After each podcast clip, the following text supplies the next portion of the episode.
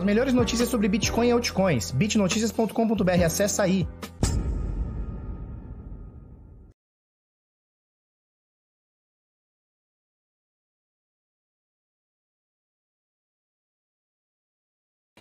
Fala pessoal, tudo bem? Eu sou o Felipe Escudeiro do canal Bitnada, seja bem-vindo aqui à Bit Cozinha. Hoje de camisa amarela, vocês nunca me viram de camisa amarela, eu acho. Hoje, sexta-feira, 15 de janeiro, agora são 10 para as 8 da manhã. E aí, tudo bem, belezinha? Como é que estão vocês? Tudo bem? A minha geladeira aqui toda torta, né? Os negócios tudo torto aqui. Sabe o que é isso aí, né? A Dalila, né? Ela sobe ali, põe a pata para subir, põe a pata para descer, desgraça o negócio todo. E aí, tudo bem com vocês? Vamos que vamos, mais um dia, dia 15 de janeiro, Bitcoin subindo, né? A gente comentou bastante sobre rejeição de médias, né? Aí 21 dias, média de 21 dias e tal, não sei o quê. Rejeitou as médias ontem, deu uma bela subida, né? Ontem, anteontem, começou a dar uma bela subida, chegou a quase 40 mil, ou chegou a 40 mil, agora um pouquinho recuado.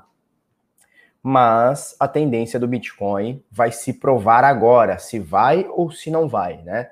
Então, assim, a gente sempre fala sobre quem morre de véspera é peru, que foi uma coisa que é uma coisa que minha mãe sempre falou a vida inteira. Quem morre de véspera é peru. A gente precisa esperar os movimentos acontecerem e não tentar ter controle sobre eles, é o que a gente fala bastante aqui. Então vamos lá, vamos, vamos agradecendo a galera que tá aí, o Antônio tá aí, o Brutus falou que atrasou a betida, Aldair tá aí, Thiago, Mr. B, Thiago tá aí também, Diogo, a Dani, Dioneto, tá todo mundo aí. Show de bola. É, eu preciso fazer uma coisinha, me deem um segundinho, peraí.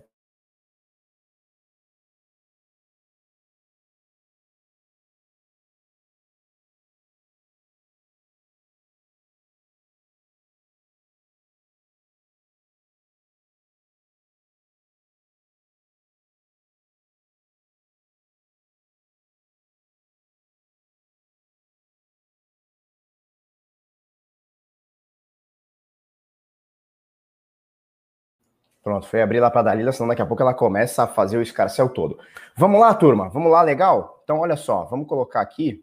Então, tá todo mundo entrando, Central, Alan, tá todo mundo, Carlos Eduardo, Delicatesse Brasília Music Chili Beats, olha que nome louco, tá aí também, Leonir, então tá todo mundo aí, né? Xará tá aí também.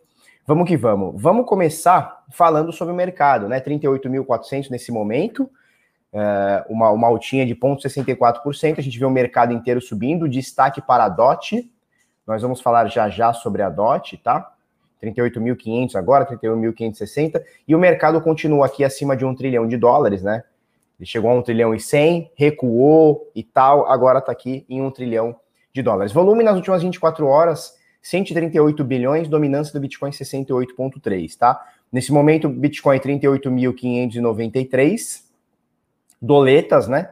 A gente tem o Ethereum superando a casa dos 1.200 dólares, com uma alta de 6% no dia de hoje. Tether, vamos falar hoje sobre Tether, vamos falar hoje sobre Bitfinex e vamos falar também sobre um amigo meu que chegou e falou, falou ontem assim para mim, Felipe, seguinte, fui olhar uma, uma, no bolso da calça, achei dois reais. Me deu estalo, fui olhar em todas as corretoras que eu tinha conta para ver se eu tinha dinheiro e achei 500 mil numa corretora que estava esquecida. É possível isso, turma? Isso é fato venérico. Então, vai ter a matéria aqui que eu vou contar para você aqui, ó, cadê? Tá? Que eu que indiquei para o Gino aqui, eu falei, Gino, cara, pega essa matéria aqui, vai atrás desse cara aqui, porque o bagulho é louco. Ele simplesmente achou 2,7 Bitcoin, o que dá um pouquinho mais de 500 mil parado, né? Então, assim, eu fico feliz quando eu acho na rua 25 centavos, fico todo feliz. O maluco achou 550 mil. Falou? A gente vai falar bastante sobre isso aí, tá? Então, olha só, XRP caindo 1%, Polkadot subindo 28%. Nas últimas 24 horas, 28%. Mas ele chegou a bater mais de 50% de alta Polkadot, né? Eles estão fazendo uma, uma, atualizando lá a blockchain deles, alguma coisa do tipo, e, e faz com que o mercado uh, olhe esse tipo de notícia de forma compradora, né? De forma bullish, né? Que a gente chama. É, e isso aqui é uma grande característica de um bull market. É uma grande característica de um mercado comprador, né? Então, assim, ontem até a gente estava conversando, eu trouxe aqui o André Franco, né, para trocar uma ideia com a gente, e a gente estava até trocando essa ideia sobre é, no mercado de alta, como as notícias boas ficam mais boas ainda, né? Ficam melhores ainda. E no mercado, quando tá ruim, as notícias ok viram péssimas, né? É, e, aí, e aí, assim, a gente tem dois tipos de notícias aqui recentes que você olha e fala, cara, isso aqui não era para estar tá desse jeito, né? Por exemplo, a, a XRP. O que acontece com a XRP? A XRP foi, foi sendo alvo lá da SEC, pode, não pode, processo, valor mobiliário, não é, não sei o que, não sei o que. Na minha visão, na minha visão, uma coisa que perde valor, ela deve perder valor e perder preço, não apenas perder valor, né? E aí ela continua aqui na quarta posição. Ela até foi ultrapassada pela Litecoin, mas depois ultrapassou de novo. Então ela caiu muito, voltou a subir e está aqui na quarta posição. Quer dizer, uma coisa que vai ser proib... possivelmente vai ser proibida. Não sei se vai ser proibida, mas assim, vai ter tanta sanção em cima da XRP que vai ficar inviável para a empresa, para quem fizer parceria. Tanto que as parcerias todas se esvairiram, uh, quem fazia fundo saiu, corretoras fecharam a, a, a negociações com XRP e ela está aqui na quarta posição, cara. É um negócio muito louco. E você vê a Polkadot, ou seja, uma notícia ruim ela nem é tão impactada assim, né? ela nem, aliás, ela nem impacta tanto, ela é simplesmente uma notícia ruim que daqui a pouco precifica, né? Isso é uma característica do bull market. E uma notícia ok, por exemplo, Polkadot atualiza sua sua mainnet lá. O negócio sobe 50%. Ontem, ontem, o dia de ontem, o Bitcoin também atualizou o Bitcoin Core. Foi para a versão, se eu não me engano, 0.24, né? É a 24 atualização forte do Bitcoin e você não vê, né? Por quê? Porque não rodou tantos portais de notícias. Por quê? Porque as atualizações do Bitcoin são difíceis de serem entendidas, né? O que eles atualizaram lá no Bitcoin Core é difícil. Eu comecei a ler os patch notes lá, patch notes, né? E, cara, tem coisa lá que eu nem entendi, que os caras fazem lá, que eu nem entendi o que, que é, né? Então são todas melhorias e tal, mas tem coisas lá que eu nem entendi. E aí o pessoal não precifica bem, é um negócio muito louco, né? Então a gente tem aqui a quarta e a quinta posição por valor de mercado, com notícias totalmente extremadas e as duas continuam subindo, né? Outra notícia que a gente vai comentar hoje é sobre a Tether e a Bitfinex. Deixa eu botar aqui, ó, tá? Disputa de Bitfinex e Tether, ou Bitfinex, chame como quiser, tá? A USDT e a Bitfinex, Bitfinex. E aí você vê que tá dando uma pequena oscilada no Tether, ele que sempre esteve aqui, sempre não, nos últimos meses esteve sempre cravado em um dólar, agora tá 0,9996. Então caiu aqui um percentualzinho aqui de centavo aqui, tá? Não chega a ser um centavo, mas um percentualzinho aqui, né? Sei lá, é, 0,03% aqui foi perdido aqui. Por quê? Porque muita gente pode estar achando que a Bitfinex ou a Tether vão acabar rodando nesse processo também. Eu vou explicar para vocês daqui a pouquinho o que está rolando, tá? No mais, mercado tá bonitinho, algumas coisas subindo bastante, Chainlink subindo 17%. Uh, é, deixa eu ver se tem mais algum destaque aqui. Teso subindo 10%, Uniswap subindo 13%, Ave Maria subindo 11%, Nel subindo 9%, por aí vai, enquanto o Bitcoin dá aquela segurada, né? Então o Bitcoin dá aquela segurada na onda, vai, não vai, foi, não foi, caiu, não caiu, subiu, não subiu, agora dá uma segurada, tá ali na casa dos 38, ontem bateu 39%, 40, e aí as altcoins falam: opa, legal, Bitcoin está estabilizado, não está nem subindo muito, nem caindo muito, vamos para as altcoins. E aí as altcoins dão aquela subida, tá? Então, Bitcoin nesse momento 38.387, doletinha 5,20, esses dias bateu 5,50, na 5,49, hoje, fechou ontem, né, aliás, no 5,20, né? Então, o, o, também tá uma punheta desgraçada, né, Paulo Guedes? Paulo Guedes, dá resolvida aí para nós, dá uma segurada, pô, tá demais. E aí a gente tem o preço do Bitcoin no Brasil, último preço da Bitcoin Trade, R$ 204.698, tá? Esse é o último preço, uma variação positiva aqui de 700 reais. Lembrando que a gente já viu variação positiva aqui de 25, 30 mil reais num único dia, né? Então ele subir 10%, 15% aí, o Bitcoin tem dessas coisas. Nesse momento, 0,34% de variação, modesto, né? Tá bem modesto aqui o Bitcoin, 0,4% no dia, tá bem modesto, tá? É, eu tenho algumas coisas para falar para vocês. A primeira coisa, já falei o preço no Brasil, show. Primeira coisa, dia 25, 26, 27 e 28 de janeiro, a gente vai fazer a jornada decifrando trade.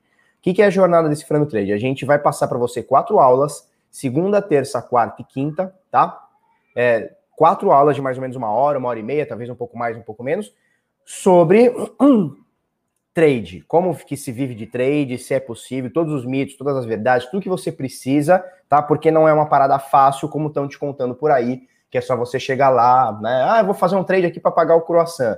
Não é assim que funciona na vida real. No YouTube, às vezes funciona, é bonito, né? Uma coisa glamurosa e tal. Na vida real não é assim que funciona. Você precisa ter a matemática afiada, precisa ter um controle afiado e tudo mais. E é sobre isso que a gente vai te ensinar, eu e o Henrique Paiva, dia 25, 26, 27, 28. Para você fazer parte, www.decifrando.trade, o link está na descrição, você acessa aí, coloca seu nome, coloca seu e-mail e a gente te chama, tá? Antes da gente falar sobre gráfico, é, preço do Bitcoin, etc., eu quero atentar vocês para essa matéria de ontem, lá da Criptofácil também, tá? 25% dos usuários não guarda criptomoedas em segurança.estudo. Com os dados extraídos dessa matéria aqui, dessa, aliás, dessa, desse estudo feito pela fabricante de carteiras Hardware Ngrave, Ngrave. Grave é, é cova, né, cara? É a cova, né? Carteira da cova. Eu, eu não vou comprar carteira que chama cova, né? Eu não vou, mas tudo bem. Quem quer comprar carteira da cova, compra a carteira da cova. E eles fizeram uma pesquisa o seguinte: eles entrevistaram 1.400 pessoas de 78 países. É, a maioria era do sexo masculino e a maioria estava na faixa etária entre 25 e 45 anos, tá? Então a faixa etária aqui é mais ou menos aqui do Bitnada, tá? Tem um pouco mais, tem um pouco menos, mas esse, esse é o grosso aqui da nossa faixa etária é, e a maioria também, assim, a esmagadora maioria também homens, tá? O que eu acho ruim, eu gostaria que tivessem mais meninas aqui, porque elas são geralmente mais inteligentes que vocês, seus ogro desgraçado. Mas tudo bem. Olha só, o que, que eles falam aqui? Dos pesquisados, 62% guardam pelo menos uma parte das suas criptomoedas em uma corretora. Aproximadamente 75% dos entrevistados guardam mais de 40% delas em uma exchange. Veja, então esse número aqui ó, de 25% dos usuários não, que não guardam criptomoedas com segurança a gente já vê que esse número aqui é extremamente extrapolado. Que quando você coloca lá 60%, ó, 75%, 75% das pessoas entrevistadas, desses 1.400, cadê? 75%, cara, ou seja, 3 quartos, né? É isso, né? 3 quartos dessas pessoas entrevistadas guardam na corretora, em uma única ainda. E a gente sempre fala aqui sobre uh, o perigo em você deixar seu dinheiro numa corretora, tá? Eu não vou nem eu não vou nem entrar aqui, turma. Eu não vou nem entrar aqui sobre o cara que não faz backup, o cara que não tem 2FA, o cara que não usa uma hard wallet, o cara que não põe uma passphrase, um cara que não faz uma multi. Eu não vou nem entrar. Eu não vou nem entrar, porque se a gente for esmiuçar, esses 25 aqui chega a 95% para cima de usuário que não guarda criptomoeda com segurança. Eu estou só falando aqui ó, dos 75% que deixam seu dinheiro em uma única corretora, em uma única exchange. E eu já mostrei para vocês, tem o um vídeo de, sei lá, segunda-feira, terça, sei lá, que eu fiz, que é um vídeo Hero, que ele vai ficar bastante tempo no canal aí, que ele diz o seguinte, tudo que você precisa saber sobre Bitcoin. E eu mostro para vocês um timeline sobre os hacks que aconteceram em corretoras. E não é só hack que acontece em corretora. Tem uma centena de coisas que já aconteceram agora, no Brasil, agora, recente. Corretora lá, o rei do Bitcoin, vocês, a galera nova nem, nem conhece. Mas chegou um cara aqui do nada, chegou assim, ó, eu sou banqueiro, eu sou rei do Bitcoin, eu vou fazer um banco de Bitcoin, e é isso aí. E a galera foi botando dinheiro na corretora dele, dali a pouco, ih, pessoal, fui hackeado, ih, pessoal, tô insolvente, recuperação judicial, vocês já viram isso? Ou seja, todo mundo foi lá, botou dinheiro na corretora do cara, o cara, ih, acabou, ih, não sei onde tá, cadê, sumiu, tal, sumiu.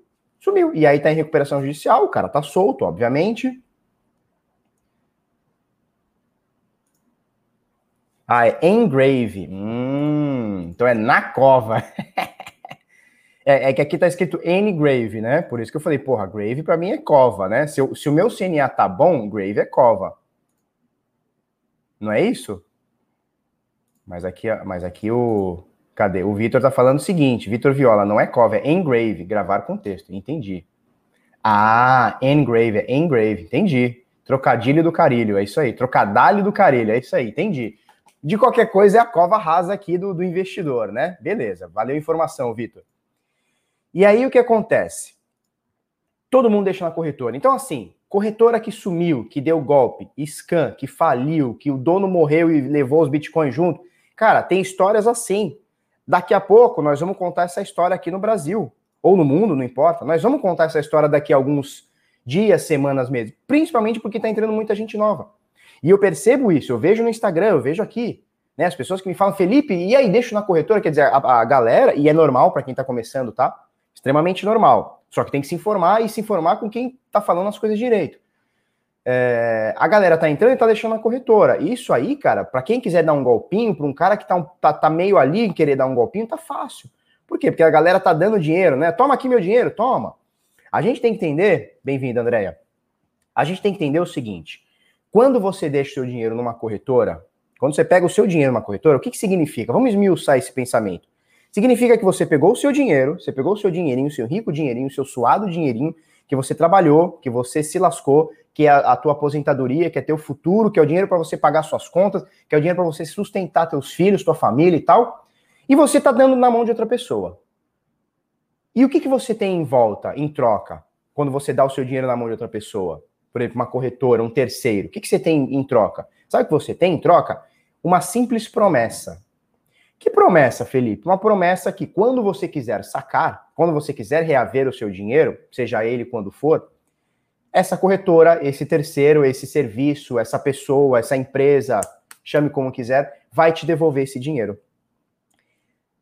Muitas vezes dá certo, tá? Então você, o cara fala assim: não, mas Felipe, peraí, eu uso a corretora X há três anos e nunca deu problema. Exatamente, nunca deu problema. Quando der, é uma vez só. Não tem, ih, caramba, deu problema, mas aí desproblemou. Problemou, desproblemou. Isso não existe no Bitcoin. A gente vê, cara, tô falando para vocês a experiência que a gente tem dos últimos anos. O negócio é pesado. A galera sai metendo dinheiro em corretora, a corretora chega e fala: então, rapaz, sumiu, veio, só acredita, veio um hacker aqui, ele entrou, veio ele, uma barata, levaram a Ledger e foi embora. E eu perdi meu Bitcoin. E aí você que briga na justiça, e eu vou te falar, todos esses casos, ó, em 2019 nós tivemos vários casos, vários. Nós tivemos MyAlice, que não era uma corretora, mas era um serviço de não sei o quê. Tivemos Atlas, também que não era uma corretora, mas era um serviço, dizia de fazer arbitragem e tal. Tivemos Negocicoins, que era o tal do, do, do rei do Bitcoin, e tivemos a 3xBit. Isso tudo em 2019, quatro corretoras. Uma levou 20 mil bitcoins da galera, outra levou 15 mil bitcoins, outra levou 20 mil bitcoins, a outra levou acho que 100 bitcoins da galera. Cara, quando você fala assim, não, eu tô sacando, tô há três anos sacando, olha que maravilha. Quando você vai ver, o tapete é puxado e você fica sem. Por isso a gente fala sempre, turma, eu falo sempre, né? E muitos caras res responsáveis também falam bastante sobre você não deixar na corretora. Corretora de criptomoedas, e ó, eu tenho uma aqui ó, no canal. A gente tem, a gente vende o espaço publicitário aqui para Bitcoin Trade, por exemplo, tá? E a minha posição desde o início sempre foi, desde o início aqui com a Bitcoin Trade sempre foi Use a corretora, seja ela qual for, a que você confia, que você gosta, para comprar e vender bitcoins.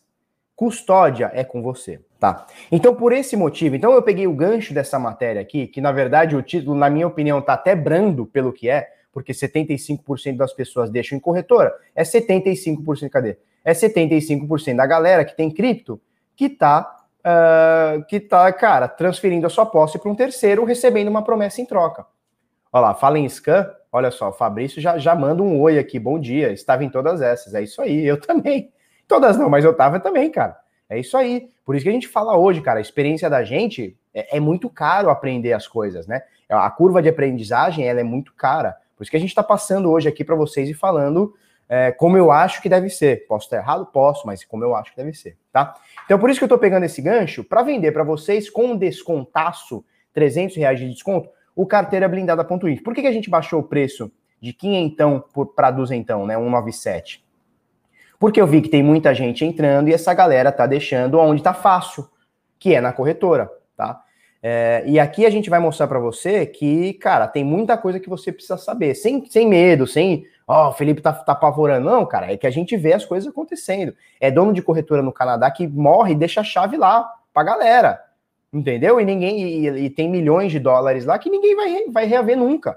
Porque o cara disse que morreu lá, dizem que morreu e não tem a chave do Bitcoin.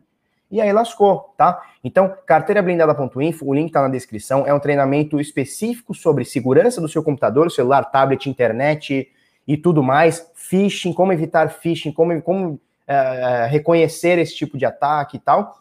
E ele de então foi para 197, tá? Deixa eu mostrar aqui para vocês como é o curso por dentro, tá? São mais de 60 aulas, são 67 aulas, onde a gente pega você do basicão, do basicão sobre custódia e vai levar você a um nível avançado. É o melhor método? Não sei. É o método que a gente usa, é o método que funciona para a gente. Tem outros métodos. Inclusive, nós fomos as primeiras pessoas no Brasil a utilizar e falar sobre carteira multi-sign, né? Então, multi-assinado. Então, olha só, a gente explica aqui para você o que é carteira, a diferença de carteira quente, carteira fria, a importância de manter seu saldo na carteira, como que você escolhe uma corretora, tá? O Bitcoin está na minha carteira? Não, aí segurança básica. Ó, são 16 aulas sobre segurança básica. Golpe de comunidade, como utilizar o cadeado, como entender um golpe phishing, que mais? Segurança na internet, e-mail dedicado, 2FA, privacidade e segurança, como que você checa os endereços de, de, de Bitcoin, herança, sucessão. Felipe, como é que eu faço? Se eu morrer, o que acontece? Pumba, tem essa aula aqui para você ficar ligado. Como criar uma senha forte, antivírus e firewall, sistema operacional. Cara, a gente fala sobre tudo, tá? Aqui a gente mostra o funcionamento de um vírus dentro do computador. Aí tem mais, tipo de carteira, mobile, desktop, física, multiassinada, de papel, carteira web, endereço de Bitcoin, tudo mais, cara. Tem tudo aqui, tá? E aí a gente chega no módulo de como criar a sua carteira em uma hora, que na realidade você vai criar em menos tempo, tá? A gente fala aqui no nosso método sobre a BitPay e a Electron, sendo a Electron é, é, é o nosso método forte, tá? Restaurando suas seeds, a gente fala também sobre a carteira BRD e tal, e aí a gente vem com o método carteira blindada, que é a multi-assinatura e, e tudo mais aqui, tá? O que, que é a multi-assinatura? Ela consiste em você ter vários dispositivos vários dispositivos que assinam a mesma transação. Então, assim, fica muito mais difícil para um hacker, para um ladrão, para um atacante, etc., conseguir te roubar.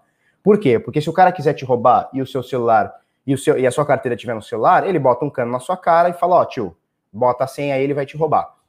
Quando você tem um dispositivo aqui, um dispositivo na casa da sua avó, um dispositivo no seu trabalho, papapá, e todos precisam assinar juntos, a coisa já fica um pouco diferente.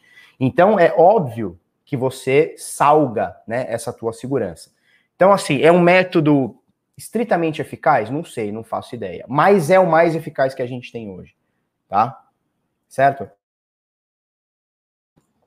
Ó, o que o Carlos Schwab fala aqui. Saudades, hein? Você não suma. Nem fala, 2018 e 2019 foi uma faculdade, fortes quedas em 2018 e vários scans em 2019. Cara, 2019 foi o ano do scan, principalmente no Brasil. Fora do Brasil também teve a Plus Token. Cara, é assim, onde tem dinheiro, tem os gavião querendo levar, tá bom? Vamos, vamos continuar aqui o, o, os trabalhos aqui. Então, carteira blindada.info, link tá na descrição. Aproveita por tempo limitado esse desconto de 300 mango e vamos que vamos, tá? É, preço do Bitcoin. Olha que maravilha, né? Então a gente fala sempre sobre aquele papo, né, de quem sofre de véspera é peru de Natal. A gente nunca, e, e assim, é uma dica que eu dou para vocês de coração, porque quando eu comecei a fazer isso, a minha vida ficou mais fácil. Que é tentar parar de, de, de adivinhar preço. Porque no fim das contas, é adivinhação, tá? Quando você fala assim, não, o Bitcoin ele vai bater em 45, quando o Bitcoin vai bater em 27, o Bitcoin vai voltar para 12, é tentar adivinhar o futuro. Claro que aqui a gente consegue extrair é, alguns elementos gráficos, né? Alguns históricos aqui que a gente pode usar. Por exemplo, a gente pegar aqui, ó, é, desse fundo aqui, ó, desse fundo até o topo histórico do Bitcoin, então aqui de 27 mil até o topo histórico, a gente consegue extrair algumas informações. Por exemplo, aqui, ó, vou até colocar um, uma linha, essa linha preta.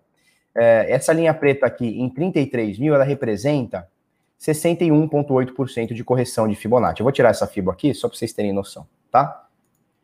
Tá? E essa correção ela coincide quase aqui com a média e quase com os preços. Né? Então a gente consegue extrair algumas coisas e, e tentar dar uma mínima previ, é, é, previsibilidade do que pode acontecer. Pô, ele bateu 40, ele começa um, um cenário de, de, queda, ele pode atingir esse 0,618. Só que não tem nenhuma segurança, nenhuma garantia que isso vai acontecer. Ele pode atingir e ultrapassar, ele pode atingir e subir. Então, no, no final das contas, tentar acertar né, o que vai acontecer é, é, é puro achismo, isso faz mal para você, porque você começa a olhar as coisas com um viés de alta ou de baixa pelo que você acha que vai acontecer. Né? Então, por exemplo, eu vejo muita gente falando assim, não, Felipe, tem um, um ombro, cabeça, ombro aqui. Opa! Um ombro, cabeça, ombro aqui acontecendo e tal, não sei o quê. Cara, nem aconteceu o movimento, a gente nem sabe se isso aqui vai romper, se vai cair, se vai cair agora, a gente nem sabe, cara, o que vai acontecer. Então, assim, tentar ficar antecipando as coisas é uma coisa meio uh, que, que não vai te ajudar muito, né? Eu fiz isso muito na minha vida e eu percebi um dia que foi, cara, não tem sentido. E aprendendo muito e tal, estudando muito, foi, cara, não tem sentido. Então, qual que, qual que é o verdadeiro sentido? É você deixar a coisa acontecer e, obviamente, se antecipando do que possa ou não acontecer, tá? Então, o que acontece? Batemos aqui os 40 mil, tivemos a maior queda em dólares da história do Bitcoin. Não em percentual. Em percentual, tudo dentro dos conformes, 28 mil dólares, 28,6%. Tudo tudo dentro dos conformes. Já mostrei para vocês aqui. Em 2017, vamos, vamos pegar aqui 2017, que nós tivemos várias quedas durante 2017 que foram acima de 30%, 40%. Olha aqui, ó. 35% em abril, tá? Ó, aqui, ó, esse outro aqui, ó. Ó que queda absurda. 39% em junho para julho. Olha essa outra queda aqui, 2017. Isso aqui foi a caminhada para o topo histórico, tá? Entre 16 e 17 aqui. Foi caminhada para o topo histórico. Olha só, setembro para outubro, para novembro, caiu 42%. No próprio topo histórico, antes de foi, não vai, vai, não vai, caiu aqui, ó, 30 e 46%. Ó. Dá para ver essa sombra aqui, né? Então, assim, nada diferente do que já aconteceu, né? Dias atuais, nada muito diferente do que já aconteceu no passado recente, né? E aí a gente teve aqui 28% de queda em percentual, mas em valor absoluto, em dólares, a gente teve mais de 11 mil dólares, quase 12 mil dólares de queda. É uma coisa que assusta, né? Você vê o preço caindo de 40 para 30, você fala, meu Deus, que loucura é essa? E aí a gente teve aqui essas rejeições, né? Rejeitou? Que isso, turma? O negócio abrindo aqui do meio do nada? texto e tudo. Então, olha só. Legal, tá tudo certo. É, rejeição da média, a média de 21 é essa aqui, né, que a gente vem falando. Rejeição da média, primeira vez, segunda vez, terceira vez, pumba, ele se põe a subir, né? É aquele lance do água mole em pedra dura, né? Bateu uma vez, bateu duas, bateu três, a força de venda falou assim, cara, não vou vencer. E a força de compra fala, ah, vocês foram vencidos. E aí joga para cima, e aí a gente vem exatamente, é, que é onde estamos agora, nessa hoje uma resistência, né? E era um suporte há dias atrás, que é o fechamento, abertura e sombras aqui do dia 7, 8, 9, 10 e 11 de janeiro, tá? Que é esse valor aqui, ó, essa linha sublinhada aqui que eu estou fazendo aqui de 38.200 é o que a gente está agora, um pouquinho menos, 38.100, né? Então ontem o Bitcoin, anteontem o Bitcoin me sai aqui dos 32 mil, ontem ele atinge o pico de 40 mil, a gente vê aqui na máxima, né?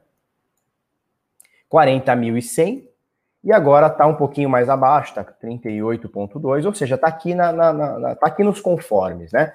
E agora, Felipeta, bichão volta aqui nos 42, volta a testar a média, não faço ideia.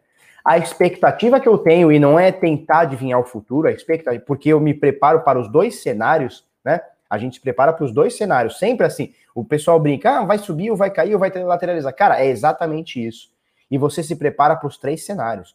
Caiu? Estou preparado, tem stop. Subiu? Tem stop de compra. Lateralizou?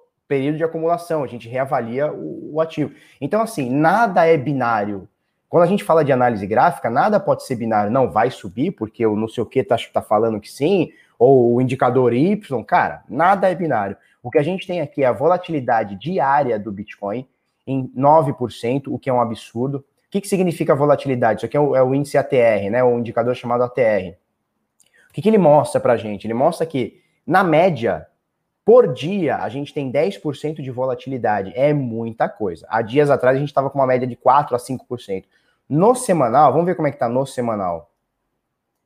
No semanal, a gente está com 11% de volatilidade, né? Não vou nem falar do semanal, que tá lindo, cara. Tá parabólico, mas tá lindo. Vamos voltar para o diário aqui, só para a gente ter uma noção. O que, que mostra aqui no diário? Porque o semanal, ele já, ele, tudo bem, ainda não acabou, hoje ainda é sexta-feira, ele mostra uma rejeição absurda nos 30 mil dólares. Ele mostra uma rejeição absurda. Olha essa sombra aqui, ó. Mal dá para ver o candle, né? Porque ele tá, ele tá, tem um risquinho aqui que é o preço atual. No semanal ele mostra uma rejeição absurda dessa queda que já tinha mostrado na semana passada. Rejeição, rejeição, tá? Isso aqui, para mim é um bom sinal, um sinal comprador até por enquanto, tá? E agora, ele sobe ou ele desce? Eu não faço ideia. É, existe a possibilidade dele testar essa média novamente? Existe.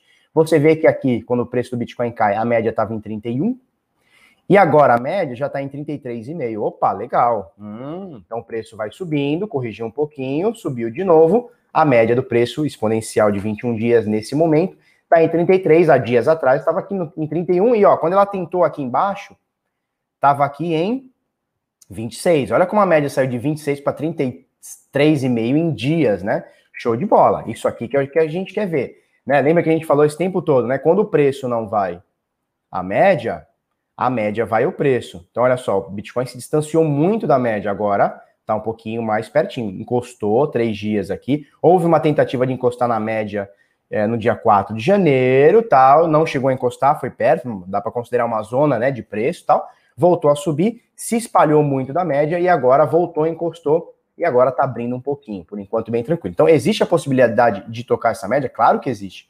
Eu não sei o que pode acontecer hoje, amanhã, depois, o preço pá, despencar, voltar aqui na média. O importante é que nos últimos dias, tá? Nos últimos dias, vamos ver desde quando? Desde outubro, o preço do Bitcoin não fechou abaixo da média. Na verdade, ele fechou aqui, mas ele prontamente voltou, tá? Dá para ver aqui, ó.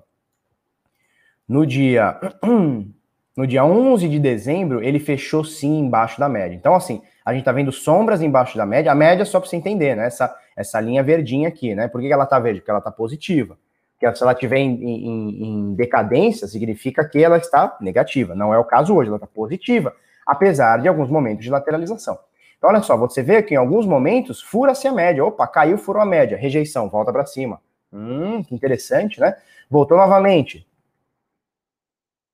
Voltou novamente aqui, ó. Pumba, caiu de novo. Subiu, caiu de novo. Fechou abaixo da média. Lá, rejeições, papai fechou abaixo da média. No dia seguinte, ele já volta para cima.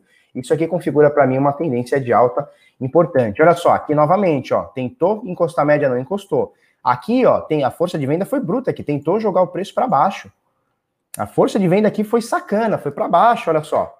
Em algum momento a gente bateu abaixo da média, três dias aqui em que encostou foi abaixo da média, mas foram apenas agulhadas, o preço volta para cima. Quando ele volta, dá uma segurança a mais na força de compra, e a força de compra diz o seguinte: olha, já que a força de venda não conseguiu botar para cima, botar para baixo, nós vamos botar para cima. E agora a gente está nessa resistência aqui e vamos ver o que acontece. Minha opinião, e é apenas uma opinião, é apenas um achismo, tá? Nós vamos novamente testar esses 42 aqui, 41 e pouco, que é o topo histórico. Por quê? Porque eu já mostrei para vocês que a gente tem uma volatilidade média diária de 9%, e daqui para a gente bater é, o, o topo histórico, ou encostar no topo histórico, são 9%, ou seja, perfeitamente plausível para o Bitcoin. Claro que a volatilidade ela é para cima, ela é para baixo. E esses 9% pode fazer com que ela encoste na média mais uma vez. Tá? Então, 12% para encostar na média, perfeitamente plausível, tá? Perfeitamente é, possível. E o que, acontece? Por acaso, encostar na média mais uma vez seria mais um toque, mais uma segurança na média, o que seria perfeito para a gente tentar subir, voltar a subir novamente, tá? Ou se for direto agora, tentar os 40, 42 aqui também perfeito, tá? Então, cara, o cenário do Bitcoin é, nunca foi tão bom. Agora, obviamente, existem os ruídos, né? Existem os ruídos. Quando você coloca esse gráfico aqui, ó, quando você aproxima o gráfico, olha como é que fica, né? Você tá aqui, papapá, daí a pouco, meu Deus, que negócio é subir e caiu tudo, né? Quando você tira o zoom, quando você tira o zoom, ó, você vê que essas quedas, elas acontecem. Numa tendência de alta, elas acontecem menos, mas essas quedas acontecem. Você vê esses dias de queda, né? Olha aqui, ó. Você vê esses dias de queda bruto, né? Olha aqui que dia bruto de queda e tal. Você vê esses dias acontecendo. Mas quando você tira o zoom, você vê que esse dia aqui, ó, que caiu 18%, vamos conferir aqui, ó, do fundo ao, do topo ao fundo, caiu 17%. Quando você tira o zoom, é até aceitável, olha só. Deixa eu tirar tudo isso aqui. Quando você vê isso aqui caiu 18%, quando você tira o zoom é aceitável. Isso aqui também que caiu Vamos ver quanto por cento do topo ao fundo. Quando caiu 18, 19% aqui, ó, também é aceitável, né? Agora, quando você está aqui ó, no olho do furacão, o negócio acontecendo, você vê um candle desse, você tá com o zoom, né? Você tá com o zoom ligado, às vezes num gráfico de 12 horas, de 4 horas, de uma hora. Você fala, meu Deus do céu, que loucura é essa, né? Você fala, meu Deus, meu Deus, isso daqui, né? Se a gente for colocar aqui, ó, desse último topinho para esse fundo, foram 21%. Você fala, meu Deus, acabou, vou embora, vou sair daqui, vou para renda fixa eu vou comprar ação da Vale, porque isso aqui tá uma loucura. E aí, quando você tira o zoom, olha só. Quando você tira o zoom, você vê que isso aqui é, é ruído, né? Então, pode ser que a gente esteja numa fase de ruído? Pode, né? Deixa eu mostrar para vocês o que, que é uma tendência de alta, só para a gente entender, tá? O que é uma tendência de alta? Olha só, eu já falei isso esses dias, ó. Olha o preço do Bitcoin que ele faz, ó. Isso aqui é uma tendência de alta, né? Então, olha só, o que é uma tendência de alta? É quando você tem os topos e os fundos cada vez maiores, né? Então, olha só, o topo, o topo e o próximo topo. Então, você vê que o anterior é menor e o anterior é menor. Os fundos são a mesma coisa, né? Então, olha só como são os fundos, né? Você tem um fundo, e aí você tem o próximo fundo maior do que o anterior e o próximo fundo maior que o anterior. Então, isso aqui, ó, esse movimento configura uma tendência de alta. É claro que isso aqui é uma coisinha bonitinha. No, no, no, quando você vai ver, é um negócio meio estranho assim, né? Mas como você consegue visualizar isso, né? É, e, e, por que que a gente, por que que eu entendo, né? Posso estar completamente errado, mas por que que eu entendo que a gente continua numa tendência de alta? Porque em nenhum momento, até agora, desde essa arrancada aqui dos 9 mil, 10 mil, a gente fez o um movimento contrário, que seria isso aqui, ó. Então, olha só, o topo está cada vez menor e o fundo cada vez maior, tá? Então, o preço fazendo esse movimento não é o que está acontecendo, é o contrário, ó. Ó, fundo, topo, fundo, topo, os topos cada vez maiores. Vamos ver se esse topo aqui ele vai superar o anterior, que daí a gente configura e reafirma a tendência de alta, né? Porque olha só, fez um topo, fez um fundo, agora está na, na meiuca do caminho. Vamos ver, será que vai subir? Se subiu, rompeu o topo anterior, tendência de alta continua num curtíssimo prazo, tá? Isso aqui seria uma tendência de queda, né? Não é uma tendência de queda, é uma tendência de baixa, né? Então, quando você tem topos e fundos descendentes, tendência de baixa. Topos e fundos ascendentes, uma tendência de alta. Então, assim, por enquanto, cara, não tem nada que mostre para mim que o Bitcoin está numa baixa. Agora, óbvio, se você der o zoom aqui, como a gente acabou de mostrar, porra, é uma queda absurda, 12 mil dólares, corre para as montanhas, vai comprar ação da Petrobras, aquela coisa. Mas quando você tira o zoom, você vê que, cara, no meio do caminho isso aconteceu várias vezes, ó. Quando você vai, e aí você vai tirando o zoom, você vai vendo mais ainda. Você vai vendo que até quedas absurdas como essa aqui, ó, de 70%, vamos ver quanto que deu essa queda? 50%, você vê que quedas de 50%, elas são até você até olha é, tranquilamente para elas, né? Ou essa aqui, essa aqui foi foda, 60%, 70% que caiu aqui no Choronga Crash. Quando você olha para elas, você fala, tá, tá, foi, tá feio, mas nem tanto, né? Porque no, no, longo prazo, isso aqui se torna um ruído. E é isso, cara. Na minha visão, Bitcoin segue em tendência de alta. Nesse momento, ele tá penando aqui com essa média, é, é, com esse suporte aqui dos 38,200, nesse momento 38,224, então tá aqui Vamos ver o que acontece, né? ATR médio está de 10%, vamos ver o que, o que toca aqui. Gráfico semanal. Por que, eu estou falando bastante? Porque ontem a gente fez um, uma live com o André, acabei não falando de gráfico, né? Gráfico semanal. Ele mostra o seguinte: a força de venda cansou aqui, como cansou na semana passada, tá? Tendência de alta, pelo menos é o que me mostra agora, e eu não tento prever quando ela vai virar, não tenho bola de cristal, tá? E todo mundo que tenta prever, por que, que eu digo isso? Porque todo mundo que tenta prever, deixa eu abrir aqui para mim. Todo mundo que tenta prever, todo mundo que tenta prever, é, acaba se estrepando. Por exemplo, tem um carinha que a gente conhece que ele tá desde os 10 mil dólares, dos 12 mil dólares, querendo que volte para 10. Tá? Então o que acontece? O cara, quando bateu o 12, ele falou: não, agora vai a 10. Certeza. Não, Bitcoin tá ruim, tá feio, vai a 10. De 12 foi para 13. Aí o cara fala: puta, foi para 13? Beleza, daqui a pouco volta a 12. Aí tu fala: cara, mas tava 12 esse tempo todo, que você não comprou a 12? Não, porque vai cair, fica tranquilo, vai cair. De, de 13 foi para 14. Aí o cara falou assim: não, tá 14, se voltar para 13 eu compro. Eu falei, cara, mas tava 10 esse tempo todo, e aí tava 12, e agora tá 14. Não, fica tranquilo. Aí o bagulho vai para 15. Quando vai para 15, ele fala assim: não, se voltar para 13 eu compro. Aí vai para 17. Ele fala: não, se voltar para 15 eu compro. Cara, tava esse tempo inteiro em 10, por que, que você não comprou? Não, fica tranquilo. Aí vai para 20. Não, quando vai para 20, não, 20 agora vai cair para 12. Pode ficar tranquilo, o cara põe a ordem a 12. De 20 foi para 30. Aí o cara falou, não, se voltar para 20 eu compro. Caralho, mas tava 20 agora, tio. Por que, que você não comprou? Não, fica tranquilo, vai cair. Aí de 30 foi para 40. Não, agora quando cair para 32 eu compro. Aí o negócio cai sobe, o cara não compra. Entendeu? Então, assim, o cara tá sempre querendo. É, ele tem um viés. Não, eu acho que vai cair. Aí ele põe aquilo na cabeça. É o, é o, é o do contra, né? Não, vai, vai acontecer porque eu, eu vi um vídeo, porque Fulano falou, porque eu acho, porque não sei o quê porque tal coisa. E aí o cara fica com aquilo na cabeça. E aí eu conheço gente que desde os 10 mil dólares está fora do Bitcoin.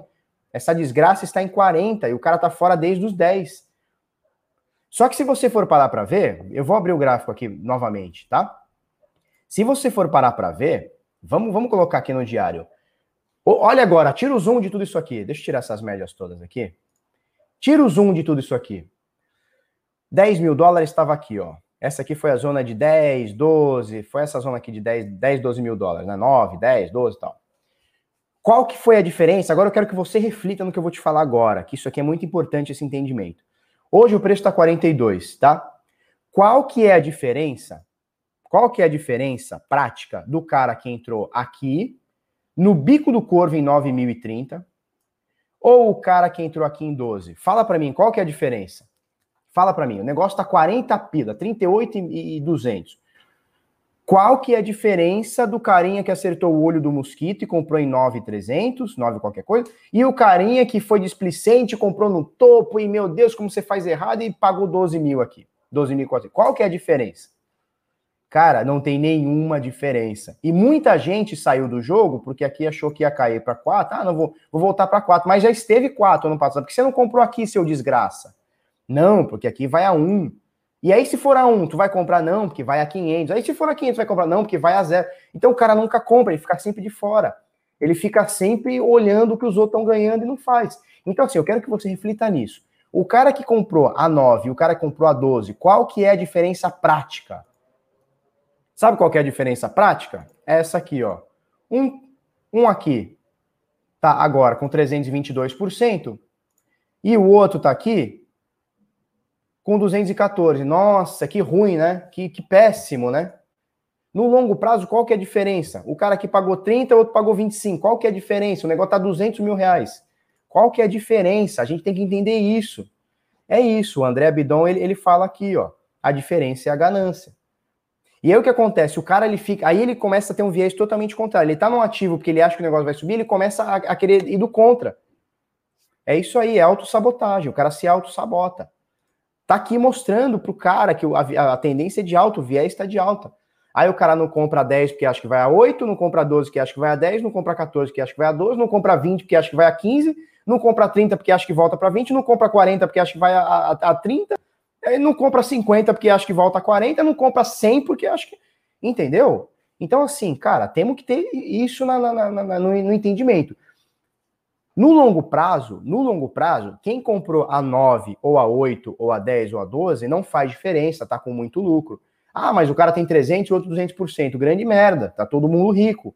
E o cara que ficou tentando achar o olho do mosquito, tá pobre, tá pobre. Perdeu uma, uma, uma, uma, uma, uma subida estratosférica, né? E aí o cara é isso aí, o cara não compra e se lasca. Então, assim, vamos ficar muito ligado nisso. Eu quero que vocês reflitam nisso daí, tá? Reflete nisso aí.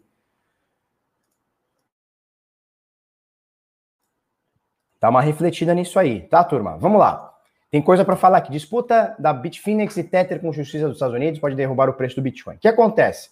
O ano passado, é, eu não tenho certeza se foi a SEC, não, Procuradoria de Nova York, ela diz o seguinte: olha, quando o Bitcoin subiu em 2017, há indícios de que a Tether imprimiu Tether, imprimiu é, token e comprou Bitcoin, o que fez o mercado ser inflacionado artificialmente né? O preço do Bitcoin foi inflacionado artificialmente. Por quê? Porque, segundo a. Não vou dizer pesquisa, mas a, o processo aqui, né?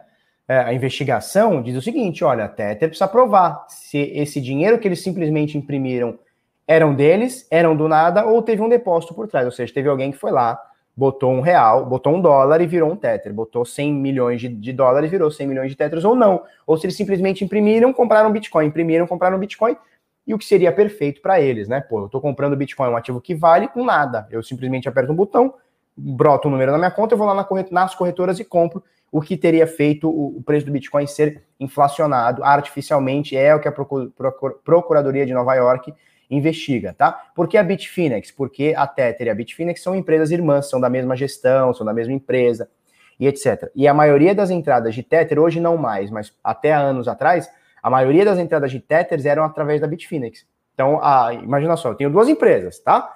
A, a moeda Felipe e a Exchange Felipe. Eu pego a moeda Felipe, imprimo ela do zero, na teoria, imprimo ela do zero e jogo na minha corretora e inflo o preço lá dentro.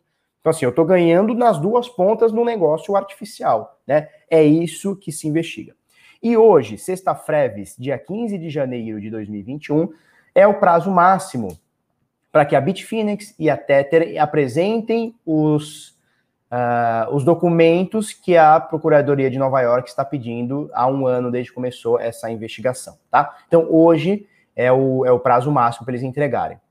É, e é por isso que a gente vê uma oscilação agora, 0,99. A gente sempre viu aqui em 1 dólar, agora está 0,99.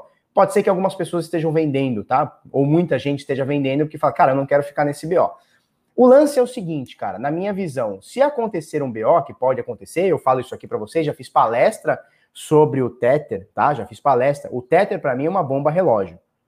Se vai explodir hoje, daqui 50 anos, não faço ideia. Para mim, é uma bomba relógio. Por quê? Porque não existe transparência e é isso que a Procuradoria de Nova York está investigando. Veja, eu não estou defendendo a Procuradoria de Nova York, nada, eu estou me atendo aos fatos, tá? Na minha visão, falta transparência. Se você já olhou o portal de transparência do Tether, você dá risada. Eu mostrei isso numa palestra, a galera deu risada.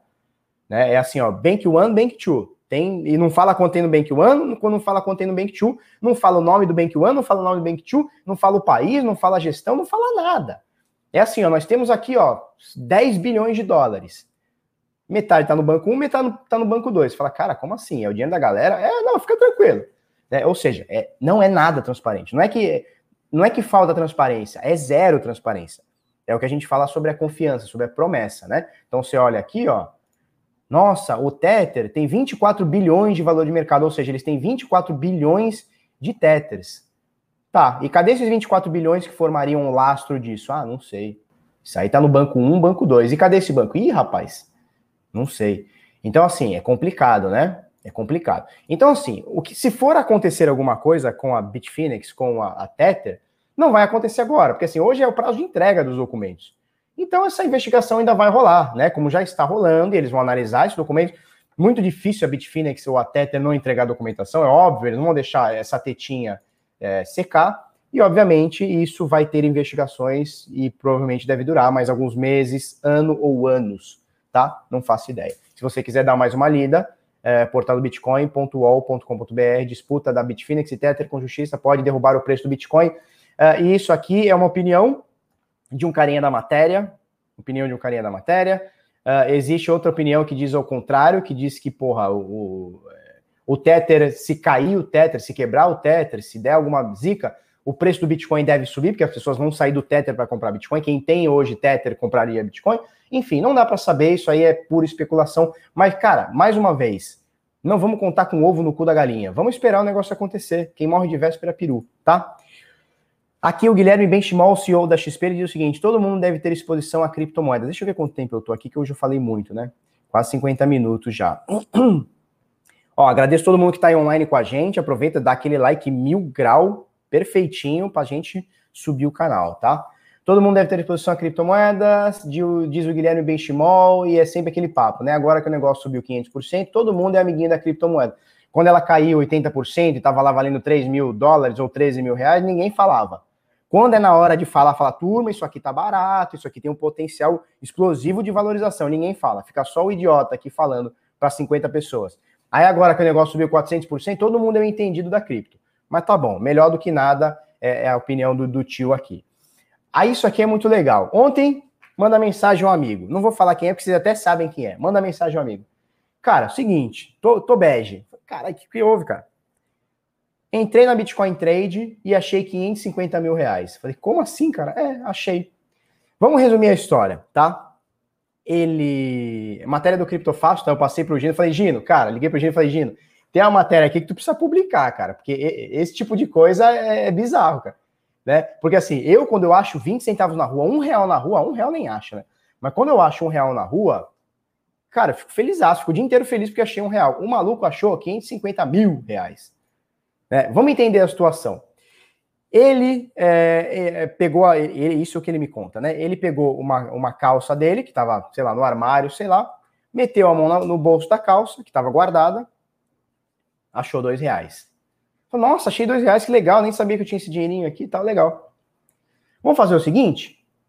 Vamos olhar nas corretoras, isso ele pensando, né? Vamos olhar as corretoras, vamos ver o que tá pegando nas corretoras. entrou em todas as corretoras que ele tinha cadastro. Bitcoin Trade, Mercado Bitcoin, Foxbit, pá, pá, pá. Quando ele entra na, na, na, Bitcoin Trade, ele acha lá o saldo de 500 e poucos mil. Ele toma um susto, como assim 500 mil? E ele vai lá no saldo, ele tem 2,7 Bitcoin. É, é, o que está aqui, é o que mostra, inclusive, a print, tá? Eu falei para ele, falei, cara, oculta tudo que está escrito aqui. E ele achou 2,7, dá para ver aqui na matéria, 2,7 Bitcoin. E ele, obviamente, fez o saque. Não quer nem saber se o saque está 100 reais, 500 reais. Ele achou 2,7 Bitcoin, que hoje está equivalente aqui a 550 mil, né? 500 mil, mais, mais de 500 mil. E aí ele entrou na Brasiliex, entrou em outra corretora, ele viu que tinha um saldinho de nada lá que são 323. Ele falou que não conseguiu sacar ainda. Aí diz o seguinte: rapaz, tô rindo até agora. Só esse rapaz aqui, muita gente já vai saber quem é. Rapaz, tô rindo até agora.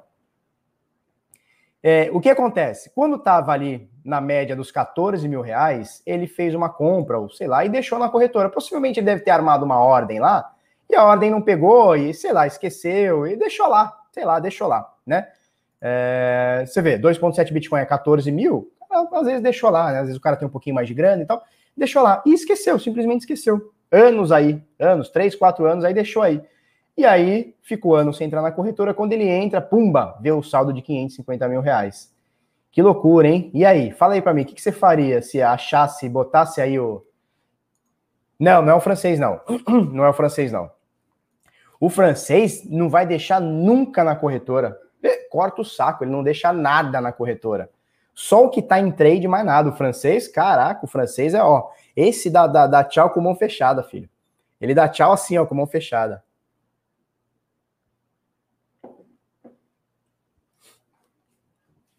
Tomara que tenha sido o Papa, mas não foi o Papa, não. Infelizmente. É isso, né? É isso. Então, turma, é isso aí. Cara, o que, que eu falo para vocês? O que, que eu falo para vocês? Não, não é Augusto, não.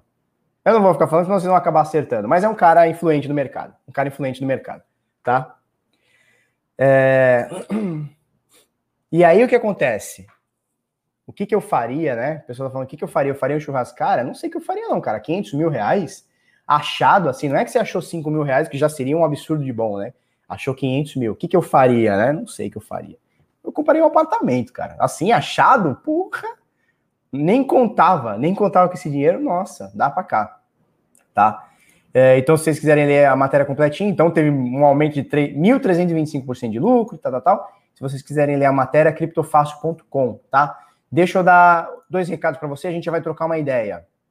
É, conteúdo exclusivo, tá? Entra aí no Telegram, digita aí, ó, arroba bitnada, arroba bitnada no Telegram, você vai cair aqui no conteúdo exclusivo, tem quase 3 mil pessoas, e eu tô sempre mandando um áudio, faz tempo que eu não mando áudio, mas mando áudio, mando uma, uma notícia, mando uns bagulho, tá? Mando umas ideias aqui, então é uma proximidade a mais que a gente tem aqui fora do vídeo, tá? Então entra aí no Telegram, é, arroba Bitnada, tá? E os sinais do Bitnada continuam com vagas abertas, tá? Então você tem aqui plano de 50, cadê? Plano de 50, 60 pila, tá? E o plano de 150 pila, e a gente manda para você sinais 24 horas por dia, obviamente, enquanto o mercado estiver positivo, né? O mercado tá ruim, não vou te mandar sinal de compra, tá bom? Então, www.bitnada.com.br sinais, o link tá na descrição e tem o, o QR Code aí. E o bagulho é louco. Vamos trocar uma ideia, vamos falar aqui com a galera por que, que eu não coloquei no site do Bitnada? Cara, é, é assim, né, cara? O, o que acontece? Existem algumas brigas, eu vou contar um negócio de bastidores para vocês. Existem algumas brigas que a gente escolhe comprar e existem algumas brigas que a gente não, não escolhe não comprar, tá? É assim que funciona. É, e aí o que acontece? Existem alguns portais de notícias, alguns jornalistas que a gente tem, é, não é que a gente trabalha em conjunto, mas de vez em quando tem uma matéria que não interessa para eu publicar no meu portal, por motivos X, Y, Z, não importa, é, mas essa matéria tem que ser publicada. Então a gente passa para um jornalista ou outro. E existem matérias que não podem ser, ou não querem ser, ou não querem comprar determinada briga no portal XYZ, e eles passam para a gente também, tá?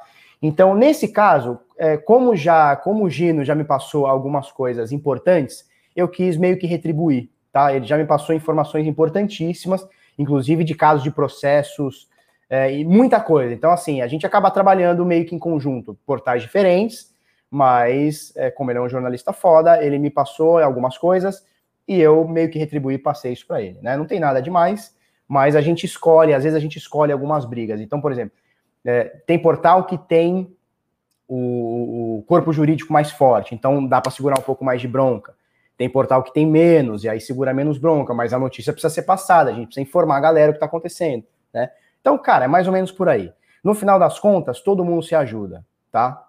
Todo mundo acaba se ajudando, é mais ou menos por aí. Por isso, eu passei para ele, não publiquei no Bit Notícias, tá?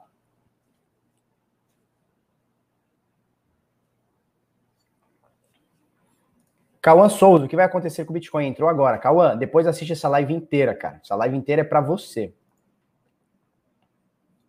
O Gabriel Juvenardi, Juvenardi diz: Chainalysis mostrou que 3,7 milhões de bitcoins estão perdidos para sempre, coisa pra caramba. Eu contei para vocês de dois amigos que me ligaram esses dias e os dois perderam a chave. Um tinha 400 e poucos reais, outro tinha mais ou menos 3 mil reais. Os dois perderam a chave. Coisa de 2016, 17, 18 e perderam. Tá? Então, assim, é mais comum do que você imagina. O cara faz a carteira, deixa lá no HD, deixa no celular, quando ele vai ver, esqueceu. E não tem a senha e não consegue mais. Eu tentei ajudar os dois amigos a recuperar, mas não conseguiram também. É, se não anotar a CID, a senha, fica difícil. Um não sabia nem qual era a carteira. Sabia que tinha, mas não sabia nem onde estava a carteira. Falei, cara, qual que é o aplicativo? Me ajuda? Ah, não sei. Então também não, não adianta, né? Salsic diz, pergunta o seguinte: Barba, qual a diferença entre o SDT para o SDC? São stablecoins diferentes. As duas pretendem ser lastreadas ou pareadas em dólar, ter o valor de dólar, mas uma é uma empresa, outra é outra. Então a diferença é essa. O SDC é muito mais transparente do que o SDT, muito mais. Infinitamente mais. O problema é, por que, que a gente fala muito da USDT? Porque o mercado adotou essa porra dessa USDT. A gente adotou, o mercado adotou. Então o que acontece? Se você for fazer um trade no par, sei lá, Ethereum USDC, não vai ter, não vai ter liquidez. Se for fazer Nano no par USDC, não vai ter liquidez. Mas no par USDT tem, tem muita. Né? Tanto é que é o, é, o, é o ativo mais transacionado no mundo. Aliás, o criptoativo mais transacionado no mundo, mais do que o próprio Bitcoin, é o Tether. Tá? Futebol Express, recomenda alguma carteira segura para guardar os bitcoins? Se for uma carteira física, Ledger ou Trezor, qualquer uma das duas tá, tá, tá bem na fita, tá? Acho que eu prefiro a Trezor, mas tá bem na fita. Carteira para celular, computador, celular, mobile, tal, desktop, Electrum para Bitcoin. Electrum, tá? Se não puder Electrum, BitPay, mas eu prefiro Electrum. Multi-assinatura, é, passphrase, bota a palavra mais, tá tudo certo.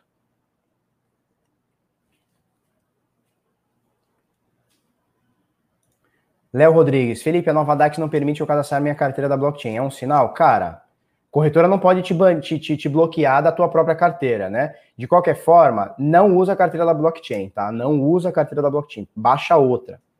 carteira da blockchain é furada, é latada, é a mais hackeada no mundo. Na verdade, não é que é a mais hackeada no mundo, é a única que é hackeada.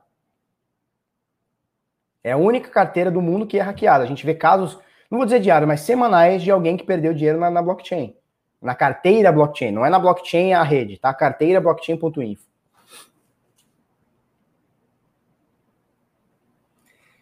Thaís Barros, Thaís, faz o seguinte, tem um vídeo aqui de, acho que anteontem, terça-feira, que é um vídeo de 1 hora e 40, tem muita informação lá, e o título do vídeo, do vídeo é Tudo que você precisa saber sobre Bitcoin. Eu condenso ali sete anos de experiência e, e tudo mais em 1 hora e 40. Assiste aquele vídeo, é de suma importância, tá? Ah, mas o vídeo tem quase duas horas. Cara, é o seu dinheiro. Você vai pegar seu dinheiro, botar no negócio que você não quer perder duas horas, é melhor você nem colocar. Duas horas não é nada. Eu vivo isso aqui há sete anos todos os dias.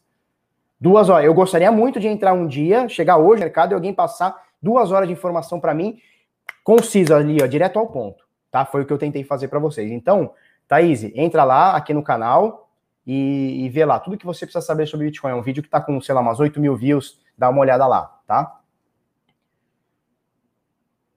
Êxodos é boa? Cara, a Êxodos, ela é... Vamos passar de uma hora? Vamos passar um pouquinho de uma hora, tá? Porque já estão com 58 minutos. E aí o problema de passar de uma hora é que eu não consigo pôr o backup lá no... Como é que chama aquela coisa lá? Na Costa TV. Mas tá tudo bem. vamos aproveitar a audiência aqui, a galera tá fazendo pergunta, vamos tirar pergunta, que tem muita gente nova. Antes de falar do, do Horse, Horse Beach, se a Êxodos é boa, complementando aqui a, a resposta, que agora eu vou mais, mais, mais lento aqui, complementando a resposta da Thaís. Tá, Thaís, é o seguinte, deixa eu botar aqui novamente. Deixa eu ver se está passando minha tela aí. Tá passando minha tela. Então, olha só. É, vem aqui no canal Bitnada. Sim, primeiro se inscreve aí, ajuda nós, tá? Tem essa, essa, esse vídeo aqui ó, de dois dias atrás, tudo que você precisa saber sobre Bitcoin certo? É um vídeo de uma hora e 49, quase duas horinhas aqui, com 8 mil views, onde eu condenso quase duas horas aqui, quase sete anos de informação sobre Bitcoin em duas horas. Aqui tem desde como você comprar Bitcoin, desde como você achar a melhor carteira para Bitcoin, é, desde como você retirar Bitcoin da corretora, como identificar uma carteira, tipos de carteira, que mais? Como escolher, diferença entre corretora e P2P. Cara, eu condenso muita informação. Então, assim, acesse esse vídeo, põe lá no 2x, põe na, põe na velocidade 1,5, vai, vai, vai assistir tudo em uma horinha, que é o mais importante, tá? Beleza? O Leandro pergunta o seguinte: Bom dia, esse plano de sinais bitnado, as mensagens são pelo Zap ou por e-mail? São por Telegram, tá? 24 horas por dia lá pelo Telegram. É, deixa eu ver aqui quem que fez a pergunta. Horse Beach, se a carteira Exodus é boa. Horse, é o seguinte: a carteira Exodus ela tem uma particularidade, que ela tem o código fonte fechado. Deixa eu ver se eu tenho uma carteira aqui, só para mostrar para vocês. Eu sempre deixo essas duas aqui de, de aqui na gavetinha, só para galera ver, tá? Ó, isso aqui é uma carteira física, tá? Isso aqui é uma carteira física, dá para ver? Chama Keep Key, ela parece uma bolachinha, olha o tamanho da minha mão. É uma carteira física, essa aqui deve custar uns 500 reais. Não recomendo essa aqui, Keep Key, só tô mostrando para vocês. Ela tem um painelzinho de LED e tal, de LED não, de LED, tá? Aqui. E tem essa outra aqui, que essa eu recomendo mais, tá? Quem quer... Porque isso, o que acontece? Isso aqui, ó, isso aqui é uma Trezor, tá? É uma Trezor. Parece um controlinho de portão, né? O tamanho da minha mão para Trezor. Dá para ver, né? Tem um visorzinho de, de LED também e tal. É, o que acontece? Isso aqui hoje vai te custar uns 1.200, 1.400, 1.500 reais, tá? É caro? É. Porque o dólar também tá alto e tá faltando isso aqui no mercado. Se eu tivesse comprando isso aqui há um ano atrás, ia pagar uns 800 manga, agora tá um e meio. Por quê? Muita gente tá comprando, muita gente entrando no mercado. Isso aqui, ó, você comprou isso aqui, botou o Bitcoin aqui, botou a passphrase, né, a palavra adicional a mais, cara, tá seguro para a vida toda. Tá seguro. Botou seu dinheiro aqui, tá seguro. Só que aí você vai falar assim para mim, pô, Felipe, peraí, eu tô entrando agora no mercado, eu não posso fazer um investimento de R$ 1.500 ou mil que seja para comprar uma, uma bichinha dessa aqui. O que, que eu posso fazer? Legal.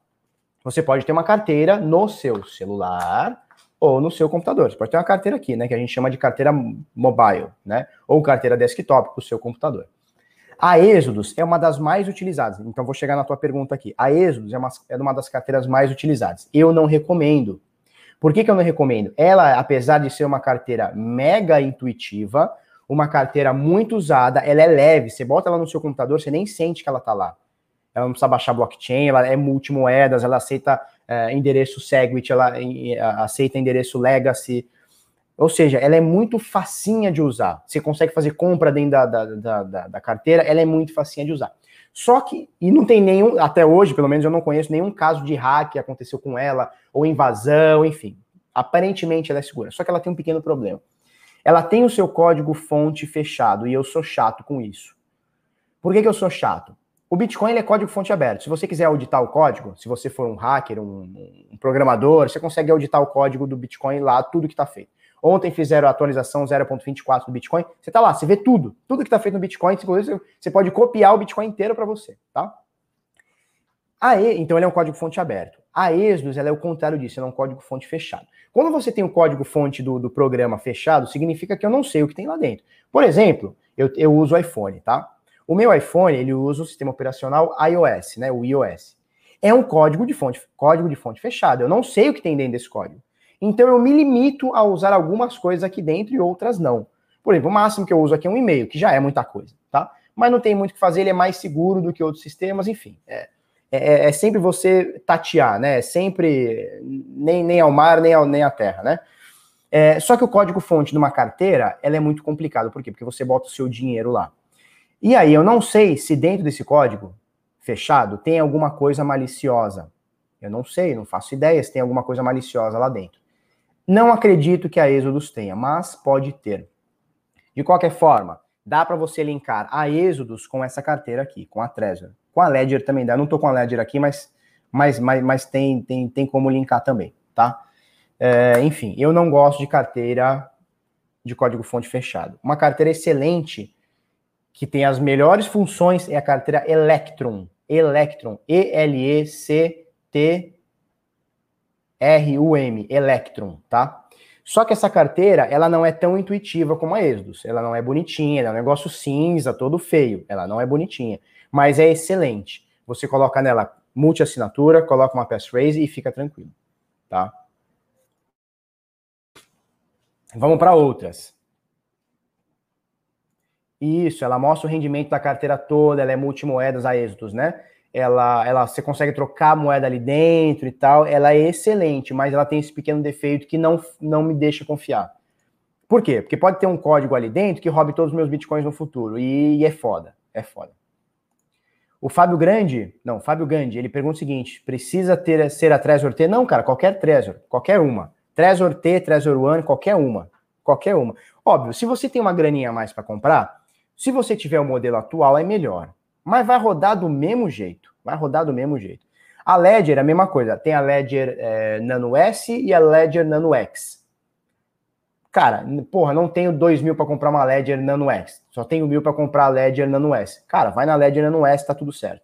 Não vai mudar quase que nada, tá? Não vai mudar quase que nada. Tá? O que vai mudar é, é, que nem tu comprar um carro novo, né? Vamos supor, sei lá, tu comprou um Gol, o ano que vem mudar o modelo. O que que muda? Cara, o, o, o painel fica mais bonitinho, é, o airbag muda um pouquinho, mas, cara, basicamente é a mesma coisa, tá? Basicamente é a mesma coisa.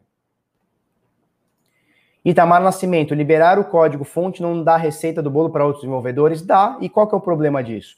O Bitcoin não dá a receita, o Bitcoin é aberto, não dá a receita do bolo para todas as moedas? Cara, é isso, tanto faz. Vai lá, seja melhor que o Bitcoin. Eu fiz a minha carteira, meu código está aqui aberto. Quer ser melhor que a minha? Faça uma melhor. Não tem problema nenhum, né? Não tem problema nenhum. Trezor T está em falta na CryptoBR. Cara, ou você compra de revendedor oficial ou você compra direto da fábrica. Então, se não tem na CryptoBR, eu sei que eles têm umas listas de espera. Ontem eu, eu, eu chamei com ele, falei, cara, tem uns caras aqui querendo comprar uma quantidade grande de Ledger ou Trezor. Você tem? Ele falou, cara, não tenho. Pode ser que chegue nos próximos, sei lá, dias mesmo. Sei lá, falou a data lá, não, nem sei se eu posso falar, mas pode ser que chegue nos próximos dias. O que, que ele fala? Tá faltando material no mercado. O que acontece? Como tudo, como tudo, como aqui o Bitnada, como corretora, o João Canhada veio esses dias aqui e falou isso pra gente. Cara, a gente tinha lá 100 cadastros por dia, nem lembro se era 100. Do nada passou para 5 mil.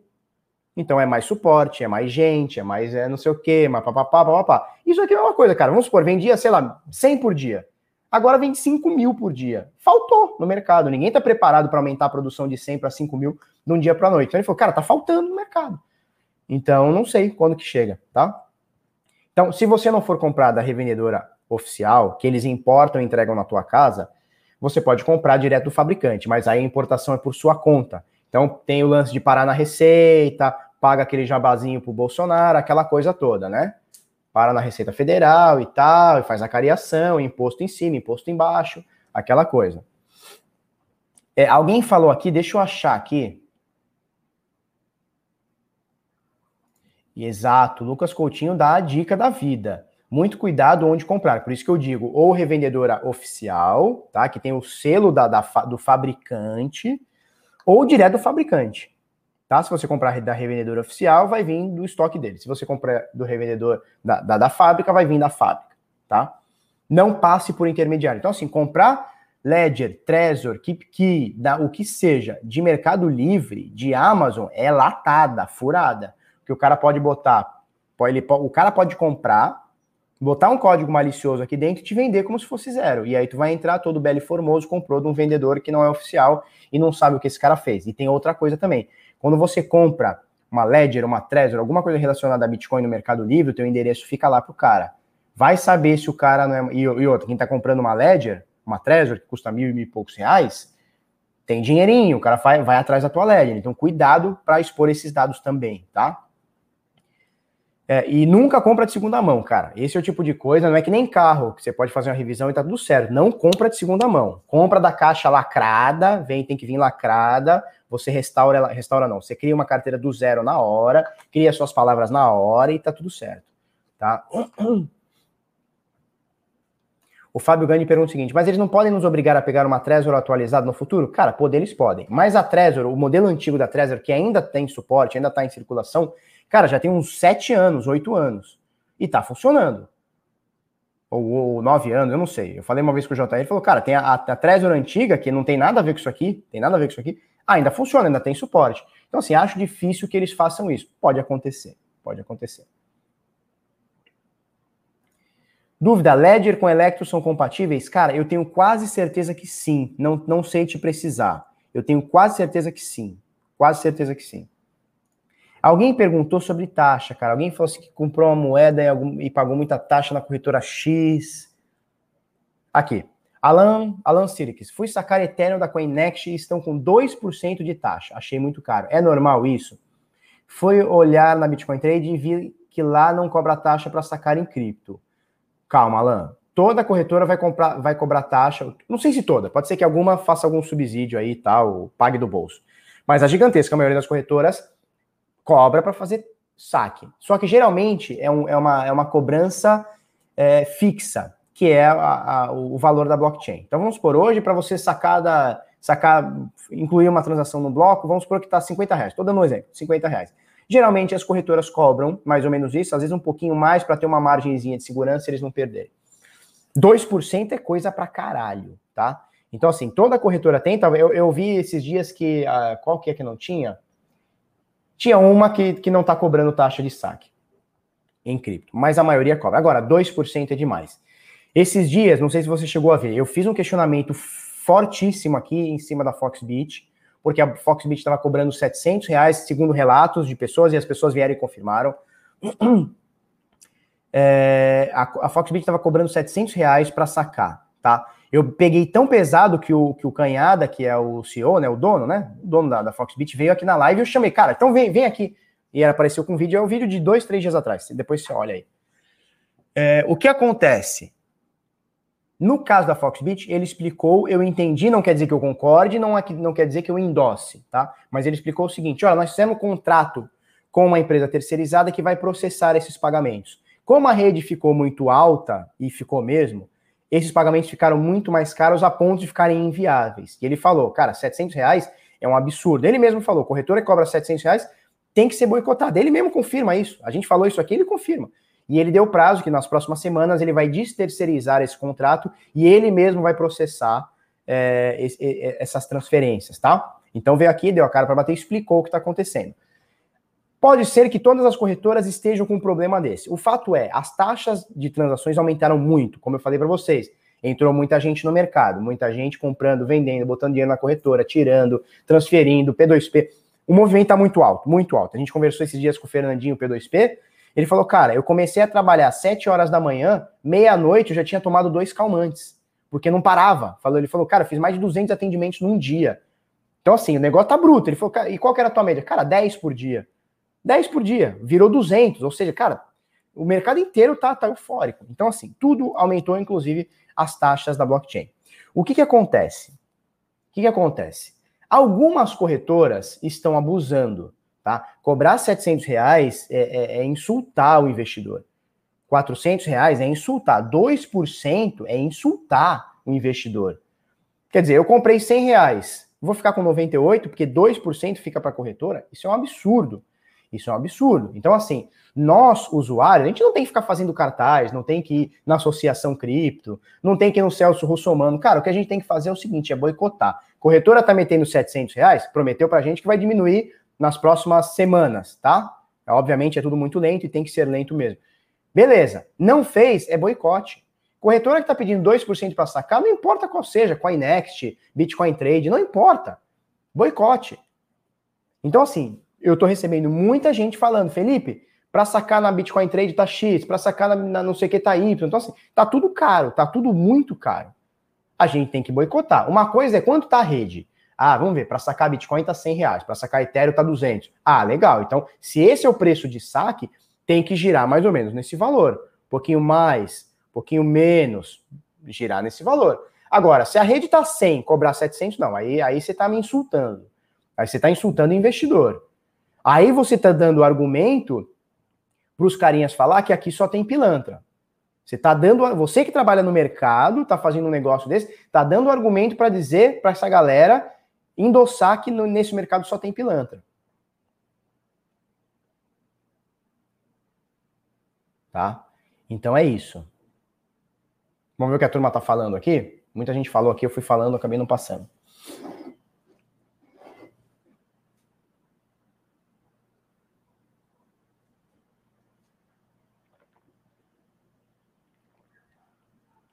Ninha Alvarenga, Felipe, é, você faz renda passiva em cripto? Não, cara, eu invisto em cripto, tá?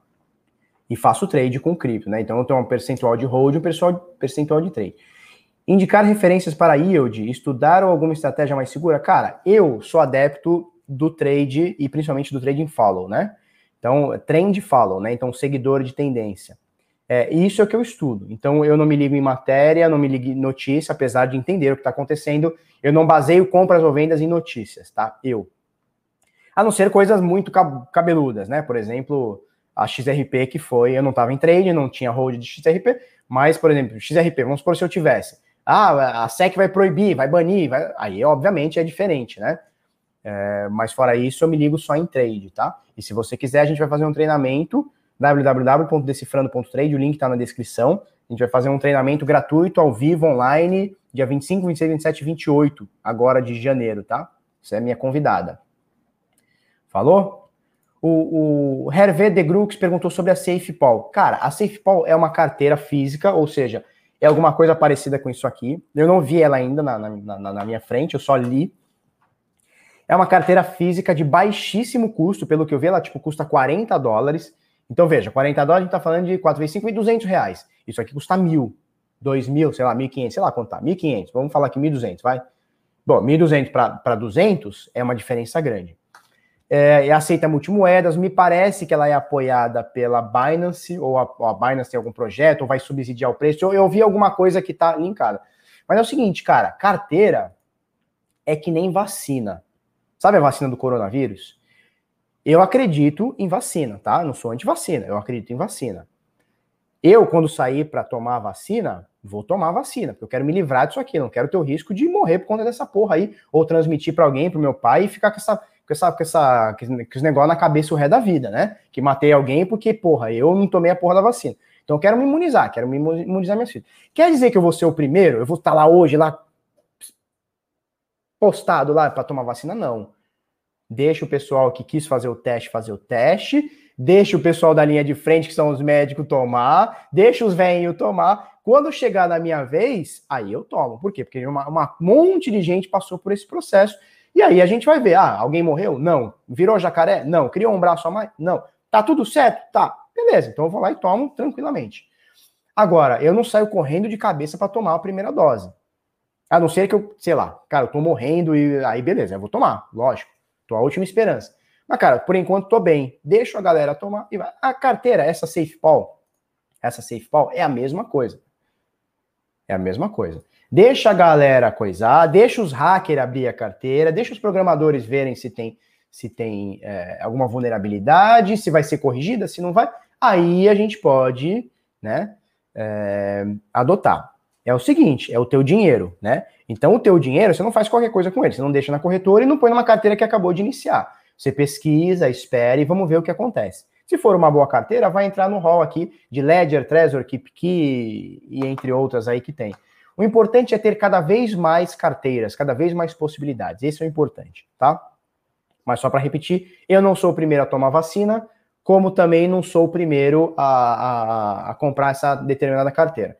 Então, assim, Posso estar perdendo uma segurança fodaça? Posso. Mas também não caio no risco de fazer alguma merda, porque a carteira tem alguma vulnerabilidade, vulnerabilidade e tomar nabo, tá? Lúcio Pinheiro, cara, Bitfy é uma carteira brasileira, dizem não ser custodiante. Eu nunca fui a fundo dela, mas a pouca coisa que me falaram sobre, eu dei uma desanimada. Porque o que acontece? Eles mandam para você a sua CID por e-mail, e isso aí eu não gostei porque você envolve um servidor, você envolve um e-mail e você pode ter um man in the middle, né, que chama, né, um cara no meio disso. Entre o servidor, você e o seu e-mail, pode ter um cara que interceptou isso daí. Então, assim, CID não se guarda num ambiente online, ponto final. Acabou, não se guarda no ambiente online, se guarda no ambiente offline. O que é um ambiente offline? Um bloquinho de notas, sei lá, um caderno atrás de um quadro, não sei, cara. Cada um vai fazer o seu jeito, tá? Cada um vai fazer o seu jeito e estar em segurança. É, e pela pouca coisa que eu pesquisei, a Bitfy é uma carteira que se diz não custodiante, mas te manda a CID por e-mail. Para mim, isso, isso não, não, não orna, não orna, sabe? Não orna. Não orna. Futebol Express. Bitnada, qual a top 3 exchanges que vale a pena em relação às taxas? Fiz pesquisas, mas não me decidi ainda. Cara, vamos lá. Primeira coisa, a gente tem que entender o conceito de taxa. Uma corretora, ela, ela sobrevive através de taxa, tá? Então, ela é uma empresa que faz uma intermediação de compra e venda e ela sobrevive através de taxa. É a forma, é o business dela, é a forma que ela ganha dinheiro, é, é o modelo de negócios dela. Então, corretora tem que ter taxa. Corretora que não tem taxa, me liga um alerta. Por quê? Porque corretora que não tem receita não investe em segurança, não investe em programadores, não investe em etc, etc, tá? Então, primeira coisa, corretora tem que ter taxa. O problema é ter uma taxa ok, uma taxa plausível e uma taxa absurda. Hoje, me parece que todas ou quase todas estão com taxas absurdas. Então, eu não sei te falar hoje qual que é a que tem mais ou menos taxa. O que eu sei é o seguinte: a Mercado Bitcoin, que é a maior do Brasil e mais antiga do Brasil, tem a maior taxa, sempre teve a maior taxa. Ela tem taxa no saque, taxa no depósito, taxa na compra, taxa na venda. E quando a gente fala taxa na compra, taxa na venda, a gente está falando que está taxando duas pontas.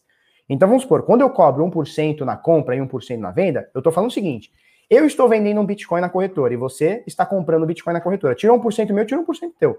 Então eles cobram 1%, mas na realidade na conta deles são 2%. Certo? Então eles ganham na minha ponta que vendi na sua ponta que comprou, ou vice-versa, tá? Então, corretora tem que ganhar. Algumas taxas são absurdas. Para o mercado Bitcoin, eu acho absurdo. 1% de compra, 1% de venda, cara, você vai lá, botou dinheiro, comprou Bitcoin, você perdeu 2%, mais taxa de saque, mais taxa de depósito. Cara, eu acho um absurdo. É... E alguém falou que também tá 700 reais as taxas lá, dizer, é um absurdo. Isso aí tá espantando o investidor. Né? Então, assim, as corretoras passaram três anos na seca, três, quatro anos na seca, e agora eles querem tirar todo o prejuízo em dias. Complicado. Não sei te dizer qual que tá a melhor taxa, tem que pesquisar, tá? Tem que dar uma pesquisada. Independente disso, é, fica muito ligado não só na taxa de compra e venda, mas a taxa de saque. Você vai comprar o quê? Ethereum? Vai lá em questão de taxas, na, na, na abinha de taxa da corretora, e vê qual que está sendo a taxa praticada agora para saque. Porque às vezes você fala assim, nossa, essa aqui só está cobrando meio por cento, legal, vou, vou fazer aqui trade aqui meio por cento, show, uh! Na hora que você vai sacar, a porrada é 700 pau. Aí você não saca. Aí você fica com a corretora. E aí você entra naquela estatística do início do vídeo, das 75% das pessoas que estão dentro do mercado que deixam em corretora. E aí você está à mercê, é uma promessa, né? Você está à mercê da corretora. Vamos ver o que a turma está falando aqui?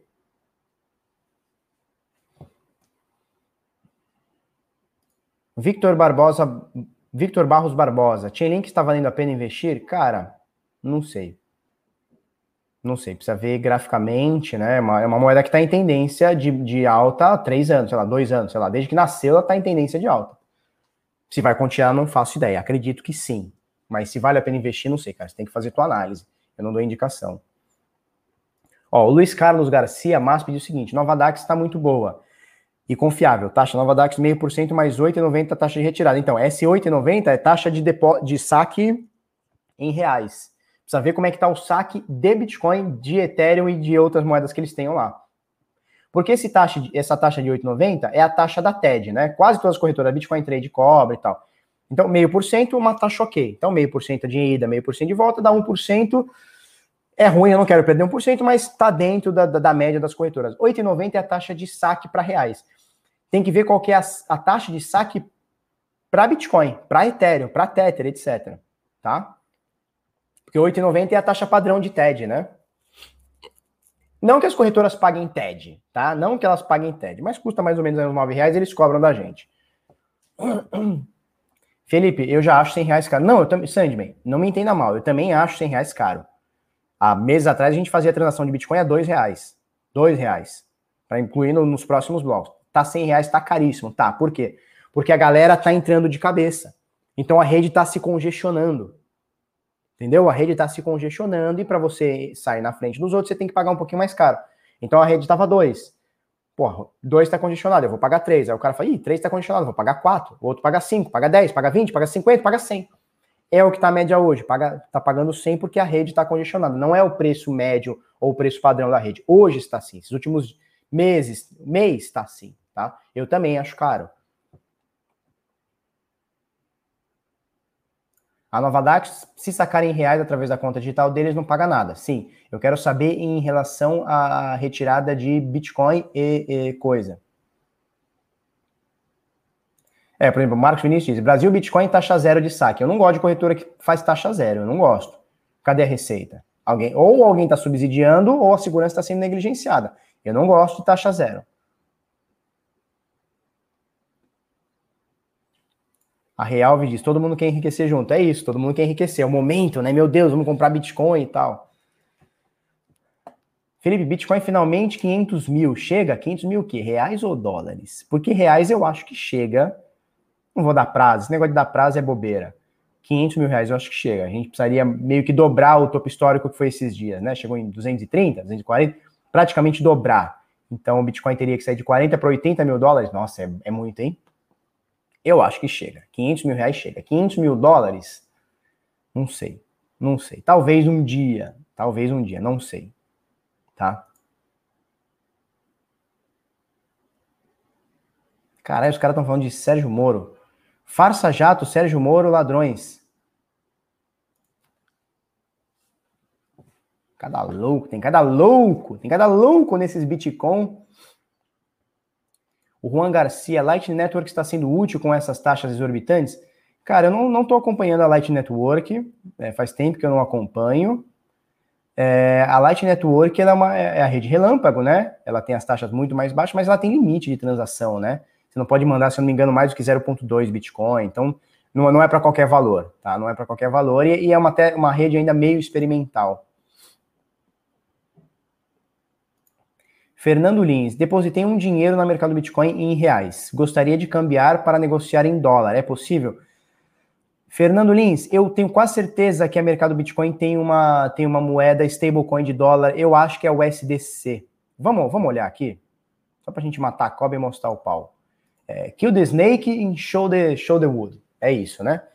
Mercado, claro que não é. Mercado bitcoin.com.br. Eles têm uma stablecoin de dólar, eu tenho quase certeza que é o SDC. Eles têm o token do Vasco, custa 100 reais. token do Vasco é demais, né? Eles têm o precatório, papapá, papapá. Ah, não tem. Será que eles não têm? Ou eu tô viajando aqui? Peraí, vamos lá. Negociações. Ah, eles têm sim. Que é o SDC, tá? A USDC é uma stablecoin de dólar, onde você se expõe ao dólar. Então, se você comprar hoje uma USDC, vai te custar 5,32. Significa que você está comprando dólar? Não.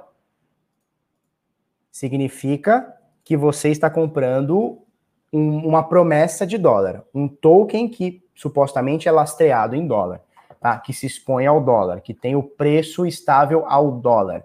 Não quer dizer que você está comprando dólar. Dólar é dólar, o SDC é o SDC, tá? Inclusive, eles têm aqui ó, a Pax Gold, que é, é uma stablecoin também de, de ouro, tá bom? Então, mais ou menos por aí, certo? Então, você pode usar o SDC se essa é a tua intenção, certo? Ó, o CP Investidor fala, Brasil Bitcoin não tem taxa zero não. Cara, vocês estão tudo louco, hein? Ó, o Lucas Continho diz, Nova DAX retirada de Bitcoin. Você botou BCT aqui, BCT é outra coisa, hein? Bitcoin é BTC, não é BCT. Vamos lá, 0.0030 Vamos ver quanto que tá isso. Então, ó, precohoje.com. Ver quanto é que tá uma taxa hoje na Nova DAX em Bitcoin? 0.000304. 80 reais. Show. É a média da blockchain, um pouco mais, um pouco menos. Tá show, tá? Felipe, 80 reais é caro. É caro, mas é o que está sendo cobrado hoje na, na rede. Não tem, a corretora não está tentando é, levar vantagem nenhuma acima de você. Vamos achar aqui Ethereum.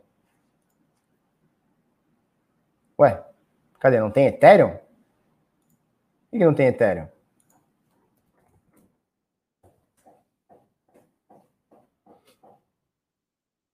Não tem Ether aqui, tio?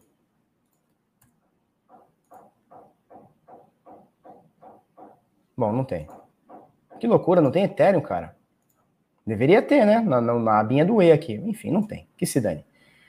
Ethereum 0.008. Ó, a, a Foxbit com é, 700 reais estava cobrando 0.13, se eu não me engano. É isso, né? 0.13. Então, assim, tá menos da metade, bem menos da metade. Então, me parece aqui ok por enquanto, tá? É, pois é, cara. Que BCT caro também, hein, Kelsey? Porra! Te falar também, hein? Mais caro que 240 mil, sei lá quanto tá agora, 210 mil, sei lá. CL Trades Hold, o que acha da moeda IOTA? Já falei muito sobre a IOTA, era um projeto que eu acreditava, durante muito tempo acreditei. Existe muito ego dentro dos desenvolvedores, houve briga lá dentro, inclusive a nível de polícia, tá? É, no, no, início do ano passado, a rede da, da IOTA ficou, se eu não me engano, 13 dias fechada. Então, a blockchain, que não é uma blockchain, né, é o Tangle, mas é como se fosse a blockchain. A blockchain deles ficou 13 dias fechada e os caras brigando. E eu falei, cara, eu não invisto mais nisso, tá? Então, para mim, perdeu valor. Não é, não é perder o preço, perdeu o valor para mim. Por isso, limei, tá? Então, hoje eu não recomendo IOTA, a não ser que você queira fazer um trade. Ah, possibilidade alta, beleza. Mas eu não, eu tô fora hoje de IOTA, tá? Adalberto Bar, Felipe, com relação à segurança e agora com a nova política do WhatsApp a partir de 8 de fevereiro, o que vai fazer? Cara, eu vou ser muito sincero, para não falar besteira, eu não li, eu não não fiz nada em relação a isso, eu não, não sei o que está se passando. Eu vi alguém comentar, não sei o que, eu não eu não, não tô ligado, tá? Então tudo que eu te falar aqui é nada, é achismo bruto, tá? Então não sei.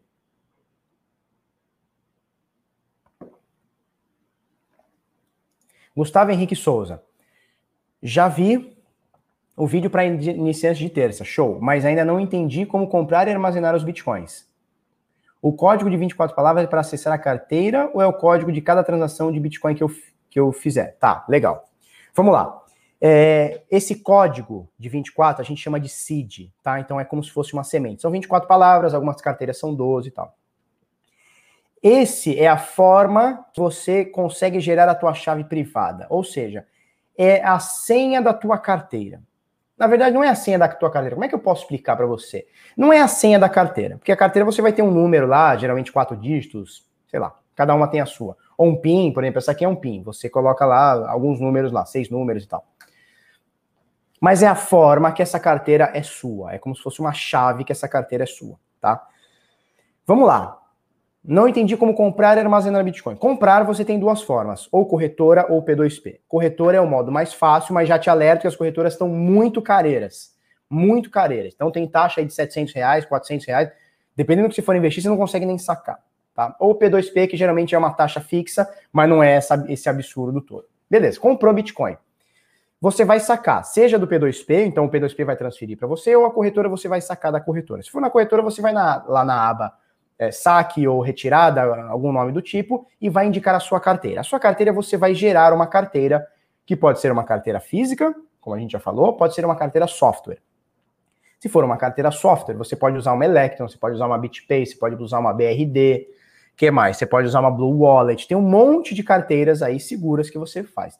Então, quando você for criar sua carteira, seja para computador, seja para tablet, seja para celular, seja para onde for, quando você baixa ela, você vai iniciar uma nova carteira. Quando você inicia uma nova carteira, ela vai gerar para você essas 24 palavras, ou 12 palavras, ou 18, ou 32 e tal. Ela vai gerar para você. Você vai anotar num caderninho, você vai pegar um bloquinho assim, ó, que nem esse aqui.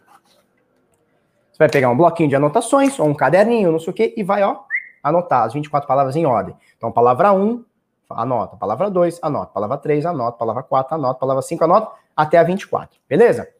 Criou a sua carteira. Tá? Então, essa, essas 24 palavras, essa seed, é a forma que você recupera a sua carteira caso você perca essa, uh, esse software, caso seu celular quebre, caso seu computador vá para o espaço, caso alguém roube teu computador, etc. Tá? Por isso que a gente não deixa salvo no computador, a gente deixa num caderninho, a gente deixa tatuado, cara, cada um vai fazer um jeito, cravado no gesso, cara, cada um vai fazer um jeito, tá? Anotou essas 24 palavras? Guarda, isso é teu.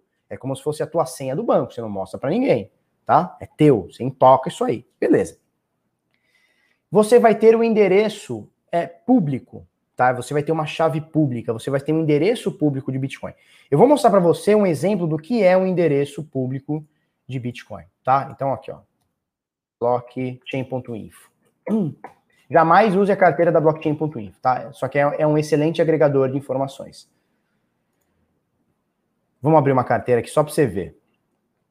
Olha só, esses aqui são, são tipos de endereços de carteira, tá? Então, isso aqui é uma chave, na verdade não é uma chave pública, mas isso aqui é um endereço de Bitcoin. O que, que é um endereço de Bitcoin? Isso aqui, que começa, nesse caso aqui, começa com 3QZ e termina com GEF, tá? Essa carteira aqui que eu estou sublinhando.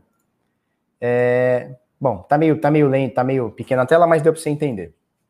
Isso aqui é uma carteira isso aqui é como se fosse o seu endereço de e-mail, né? É como se fosse lá, joséhenrique.gmail.com. Isso aqui é público. Se você clicar aqui, você vai ver toda, toda, todas as transações que essa carteira fez, o que, que ela tem, qual é o saldo, o que, que ela recebeu. Então, isso aqui você vai pegar, vamos supor que essa aqui seja o seu endereço, tá? Ela pode começar com um, toda a carteira Bitcoin, ou ela começa com três, tá? Ou ela começa com um, deixa eu achar o endereço 1 aqui para você ver. Opa! Endereço 1, essa aqui começa com 1, depois vem o 8, tá? Ou ela começa com BC1.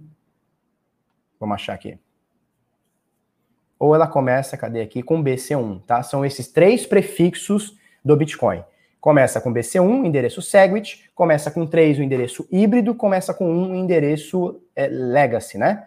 Tá. Os três vão para as carteiras, tudo diferente, tudo, tudo legalzinho. Então, beleza, você vai copiar esse endereço da carteira que você criou, que é a sua chave pública, e vai estar tá lá, é, é, é, solicitar um saque ou, ou receber, as, cada carteira vai ter um nome. Mas você vai clicar lá em receber e vai ter o teu endereço público. Você vai copiar esse endereço, copia, tá? Vai lá na sua corretora que você fez a compra ou no P2P e manda esse, esse, esse número para ele. Atenção, checa sempre as cinco primeiras letras ou, ou caracteres e as cinco últimas. Então você tem essa chave imensa, que pode ter 28, 26, sei lá, 32 caracteres, 34, sei lá, nem sei agora, já nem lembro. Você vai checar as cinco primeiras e as cinco últimas. As cinco primeiras estão ok, as cinco últimas estão ok, beleza vai lá e solicita o saque da corretora. É isso que você vai fazer. Essas 24 palavras, para que, que serve? É, é, a sua seed. Caso o seu computador pegue fogo, você seja roubado, você seja assaltado, você mude de país, não possa transferir a sua carteira, você consegue baixar a carteira em outro lugar, em outro dispositivo, e com essas 24 palavras você resgata tudo que você tem na sua carteira. Deu para entender? É, a seed é a forma que você resgata, você faz um, é, a recuperação da sua carteira. E, obviamente, dentro da carteira vai ter uma, um PIN, uma senha alfanumérica, o seu número, etc., para você acessar a carteira ali na hora. Tá? Para você assinar uma transação, você não precisa colocar sua CID. Atenção, se por acaso você, alguém solicitou para você assinar uma transação, colocar sua CID, é golpe. Alguma coisa está errado. Você só põe a sua CID quando você recupera a carteira, só para isso. Tanto que essa sua CID você tem que intocar. A senha que você usa é a senha do dia a dia. Por exemplo, eu uso a BRD aqui, ó, deixa eu mostrar aqui. Eu tenho uma carteira, uma hot wallet aqui, que é a BRD, tá? A BRD, ela mostra aqui para mim que eu tenho que colocar é, uma, uma senha, que no caso são números, tá? São seis. Eu vou colocar aqui para vocês verem. Beleza, coloquei, desabilitei. Tem aqui tudo que eu tenho aqui. Nesse caso aqui eu tenho dois mil dólares aqui. Recebi umas coisinhas lá do ARM. A gente já vai fazer umas vendinhas e separar isso aqui. Beleza, então tenho todas as minhas carteiras aqui e tal. Por exemplo, aqui, ó, em Ethereum eu tenho 200, 200 reais aqui, 200 dólares aqui, tá?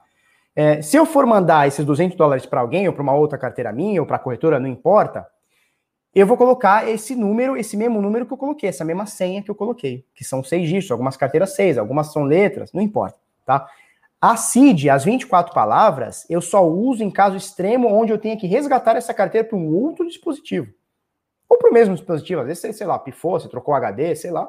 Beleza, tá? Deu para entender isso? Ficou claro, Gustavo? Se não ficou, você fala que a gente repete, porque isso é muito importante. Esses dias alguém mandou um e-mail, né? Me mandou, me mostrou um e-mail que mandaram para ele, que era a cópia, não era cópia não, era o e-mail phishing que você tinha que fazer uma transação e colocar a CID da sua carteira. Olha que bonitinho. Aí você vai na boa vontade e coloca, alguém resgatou sua carteira. Então não coloque. Isso, o Leandro resumiu bem aqui. Seed igual semente de recuperação, são as palavras de recuperação. E aí, tio? Tudo bem? Seed é a palavra de desbloqueio, é a chave de desbloqueio. Riba é seed com é, é de semente, tá? Então é S E E D. Vou escrever aqui, ó, seed, seed, em inglês semente. Cadê? Seed. Gustavo Henrique Souza. Ficou claro, Santista. Muito obrigado. Nos encontramos na final da Liberta. Cara, eu vou te, vou te falar. Tem, tem um cara que é o, é o, é o Anderson. Ele é da, da Straton. Nem sei se ele ainda tá na Straton. Ele é Santista roxo, mais roxo que eu. E ele, ele me mandou mensagem ontem. Falou, Felipe, é o seguinte. Vamos lá no Rio, vamos dar um jeito de entrar no Maracanã. Eu falei, cara, você é louco? Não, vamos lá, vamos lá. Vamos. O cara é louco, velho. Quer entrar no Maracanã comigo? Olha que louco. E quase que eu falei, vamos, velho, vamos ver essa final aí. A gente se, se toca lá no meio da, da cadeirinha. Mas é isso aí. Se ficou alguma dúvida, você fala, tá? Então, basicamente, você tem a senha, que é um PIN, uma senha de geralmente quatro, seis dígitos e tal, para você acessar a tua carteira, para você assinar uma transação, e tem a CID, que são as 24 palavras que você intoca. Mas intoca mesmo e, cara, guarda, porque é a única forma de se você perder tua carteira, você resgatar tua, tua, tua, tua carteira. É com a CID, tá? São essas 24 palavras. Como que a gente gosta? Existem carteiras que deixam você salgar isso. Você consegue colocar uma, uma palavra adicional. A gente chama de passphrase. Eu vou digitar aqui, ó. Passphrase. Vou botar aqui, ó. A passphrase é uma palavra adicional, tá? Que você cria. Você pode colocar, sei lá, cara. Pode botar Felipe, você pode botar, porra, sei lá, Dalila. Você pode fazer a palavra que você quiser. Você pode pôr até uma frasezinha, Dalila mal criada, tem um limite, mas você pode pôr lá, Dalila mal criada, você pode pôr. E aí fica mais difícil ainda. Então tem carteiras que fazem isso. Por exemplo, a carteira Electron, vou digitar aqui, ó, Electron, que é a carteira que eu mais gosto, tá? É a mais utilizada no mundo, é a que tem mais desenvolvedor e é a que tem mais gente de olho nela. Certo? Electron. É a que eu mais gosto. Mas cada um usa a carteira que confia e que gosta. Não sou eu que vou falar para você. Algum antivírus para indicar no celular? Cara, eu não conheço, Patrícia. Não conheço antivírus para celular. Eu gosto de ter um antivírus, tem gente que é contra antivírus, eu gosto de ter o Kaspersky, o Kaspersky, é, para o computador. Para o celular eu uso o iOS, né, que é o iPhone, e ele, e ele até hoje é seguro, pelo menos é o que mostra, tá? Então não me preocupo com isso. Isso aí, sou Santos para essa final. É, sabe por quê, né? Porque você é, é Inter, né? Você é Colorado e o Santos sacolou o Grêmio correto? Você é Inter, né? Que eu tô ligado, que eu já tive uns stories lá de, de camisetinha de Inter, todo pomposo. Casper Sky. Falfal diz que é pronúncia. É isso aí. Eu também já ouvi Cas Casper Sky, eu já vi alguma coisa do tipo. Então eu sempre falo Casper Sky. Mas já vi gente também no Brasil falando de Kaspersky. Não sei, cara. São uns nomes loucos, né? Vai peixe, é isso aí. Tem que respeitar meu peixão, velho. Tem que respeitar meu peixão parou duas guerras. É o único time do mundo que parou duas guerras. A guerra do Congo e a guerra de Biafra. Sabe o que é isso? É os caras lá se fuzilando, aí chega o Santos para jogar, o país para naquele momento, tem, um, tem uma, uma, uma sessão de guerra, e os caras falam, não, vamos esperar, o Santos joga. Quando o Santos jogar e golear, a gente vai embora e continua a guerra. É isso, sacou? Então o Santos é brabo, cara. O Santos é brabo, tem que respeitar meu peixão. Falou? Uh, vamos ver o que a turma fala aqui.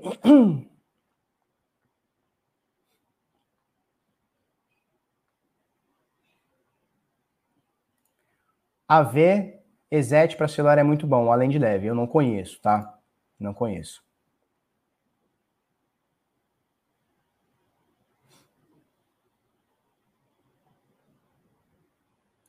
Fabiano Ávila. Felipe, tira uma dúvida para mim. Outro dia registrei um endereço Native Segwit, então BC1, né? Na minha whitelist da Binance, para tirar um Satoshi lá. Tudo bem, eu usei o endereço e tirei. Duas horas depois, cadê? Fabiano Ávila. Duas horas depois. Ué, cadê? Duas horas depois, um maluco me mandou um real usando esse mesmo endereço que eu tinha registrado na Exchange. Tá. O que aconteceu aí? Alguém te mandou uma, um, um negócio que a gente chama de dusting attack. Um pozinho, é uma areia. Os caras botam um dinheirinho para ficar te rastreando, tá? Se possível, não gasta esse um real. Como, como você é um usuário mais experiente, né? Já está falando de Segwit nativo, dá para ver que você é um usuário mais experiente. Não, não gasta esse um real do cara. Deixa lá, retira o resto, deixa esse um real lá, tá? Deixa um real, abandona essa carteira, vai para outra carteira. Certo? certo? De preferência, manda até para você ficar até mais, mais ok, volta para outra corretora esse dinheiro e saca de novo, se puder, tá? Porque o, o que, que é o Dusting Attack? O cara fica, liga, ele manda uma poeirinha para você e fica acompanhando essa poeirinha para onde vai. Até o momento que cai numa corretora e tal, e o cara fica te rastreando. Então, não gasta esse, esse, essa, essa saída, tá? Não gasta esse input aí, não. Bem estranho, né, cara? Os endereços, os ataques Dust estão acontecendo. O cara fica esperando uma brecha tua. Tá?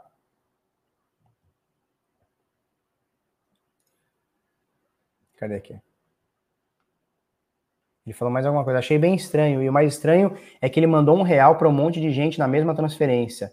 E mais 18 BTC para um endereço que não sei de quem é. Cara, será que isso não foi o troco, não, bicho?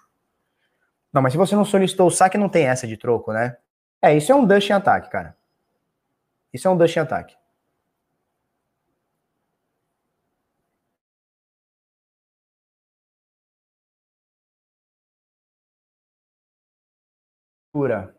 Ih, minha internet está caindo, por acaso?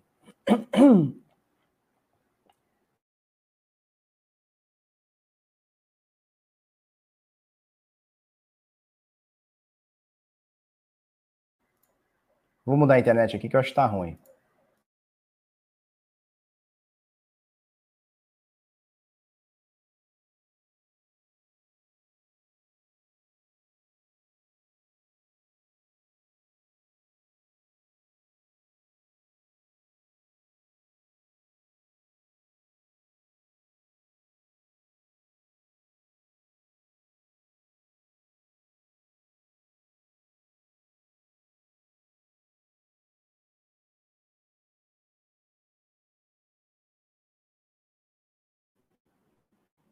Tá meio lento aqui. Não sei se é a internet, não sei se é o próprio programa aqui do StreamYard tá me zoado.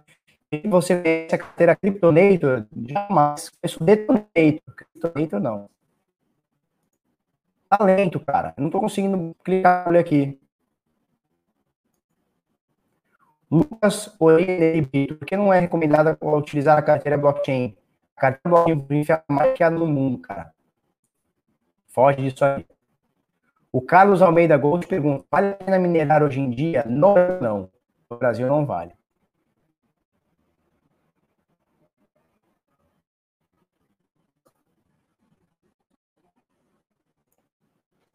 Vocês, um caso, para mim tá, tá, tudo zoado aqui. Eu não sei nem se essa transmissão tá, tá ruim. Tá tipo net, né? tá tipo net. Se caso o Bitcoin parar, sem o nome, seria o seu valor normalizado ela continua no patamar de hoje? Não sei, não sei saber. Ser robótica. Cara, eu acho que o StreamYard está zoado, porque eu tenho internet. E é outra internet na van. Faz o seguinte, peraí. Eu vou entrar e eu vou sair um minuto. Um minuto.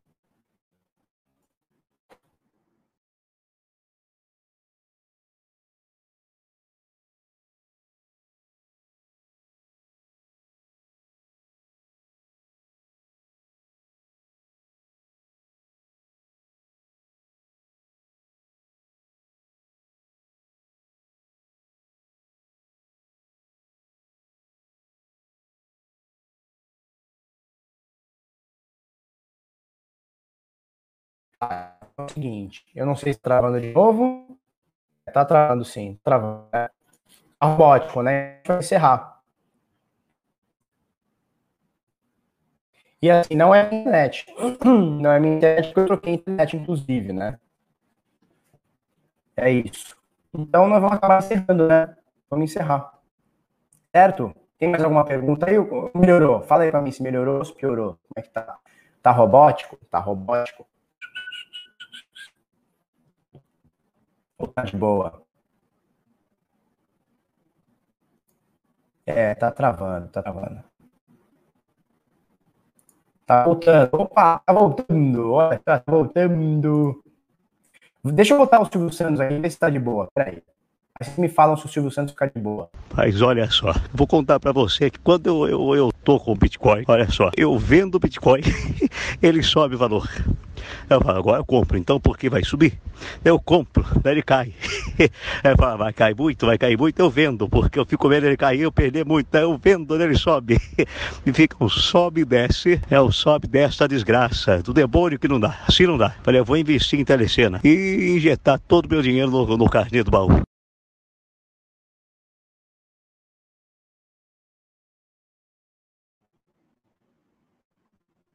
sobe e desgraça. O Silvão ficou suave, né? E eu agora, robótico. Senão a gente vai encerrar. É, tá robótico, sempre que eu não tô conseguindo fazer o negócio direito aqui. Então, turma, vou encerrar, tá? Obrigado por quem até aí, desculpa esse final de live bosta, mas é isso aí. Espero ter, espero ter ajudado aí no que deu. Falou? Amanhã, amanhã não, segunda-feira, mesmo bate-cara, mesmo bate-canal. É nóis. Falou.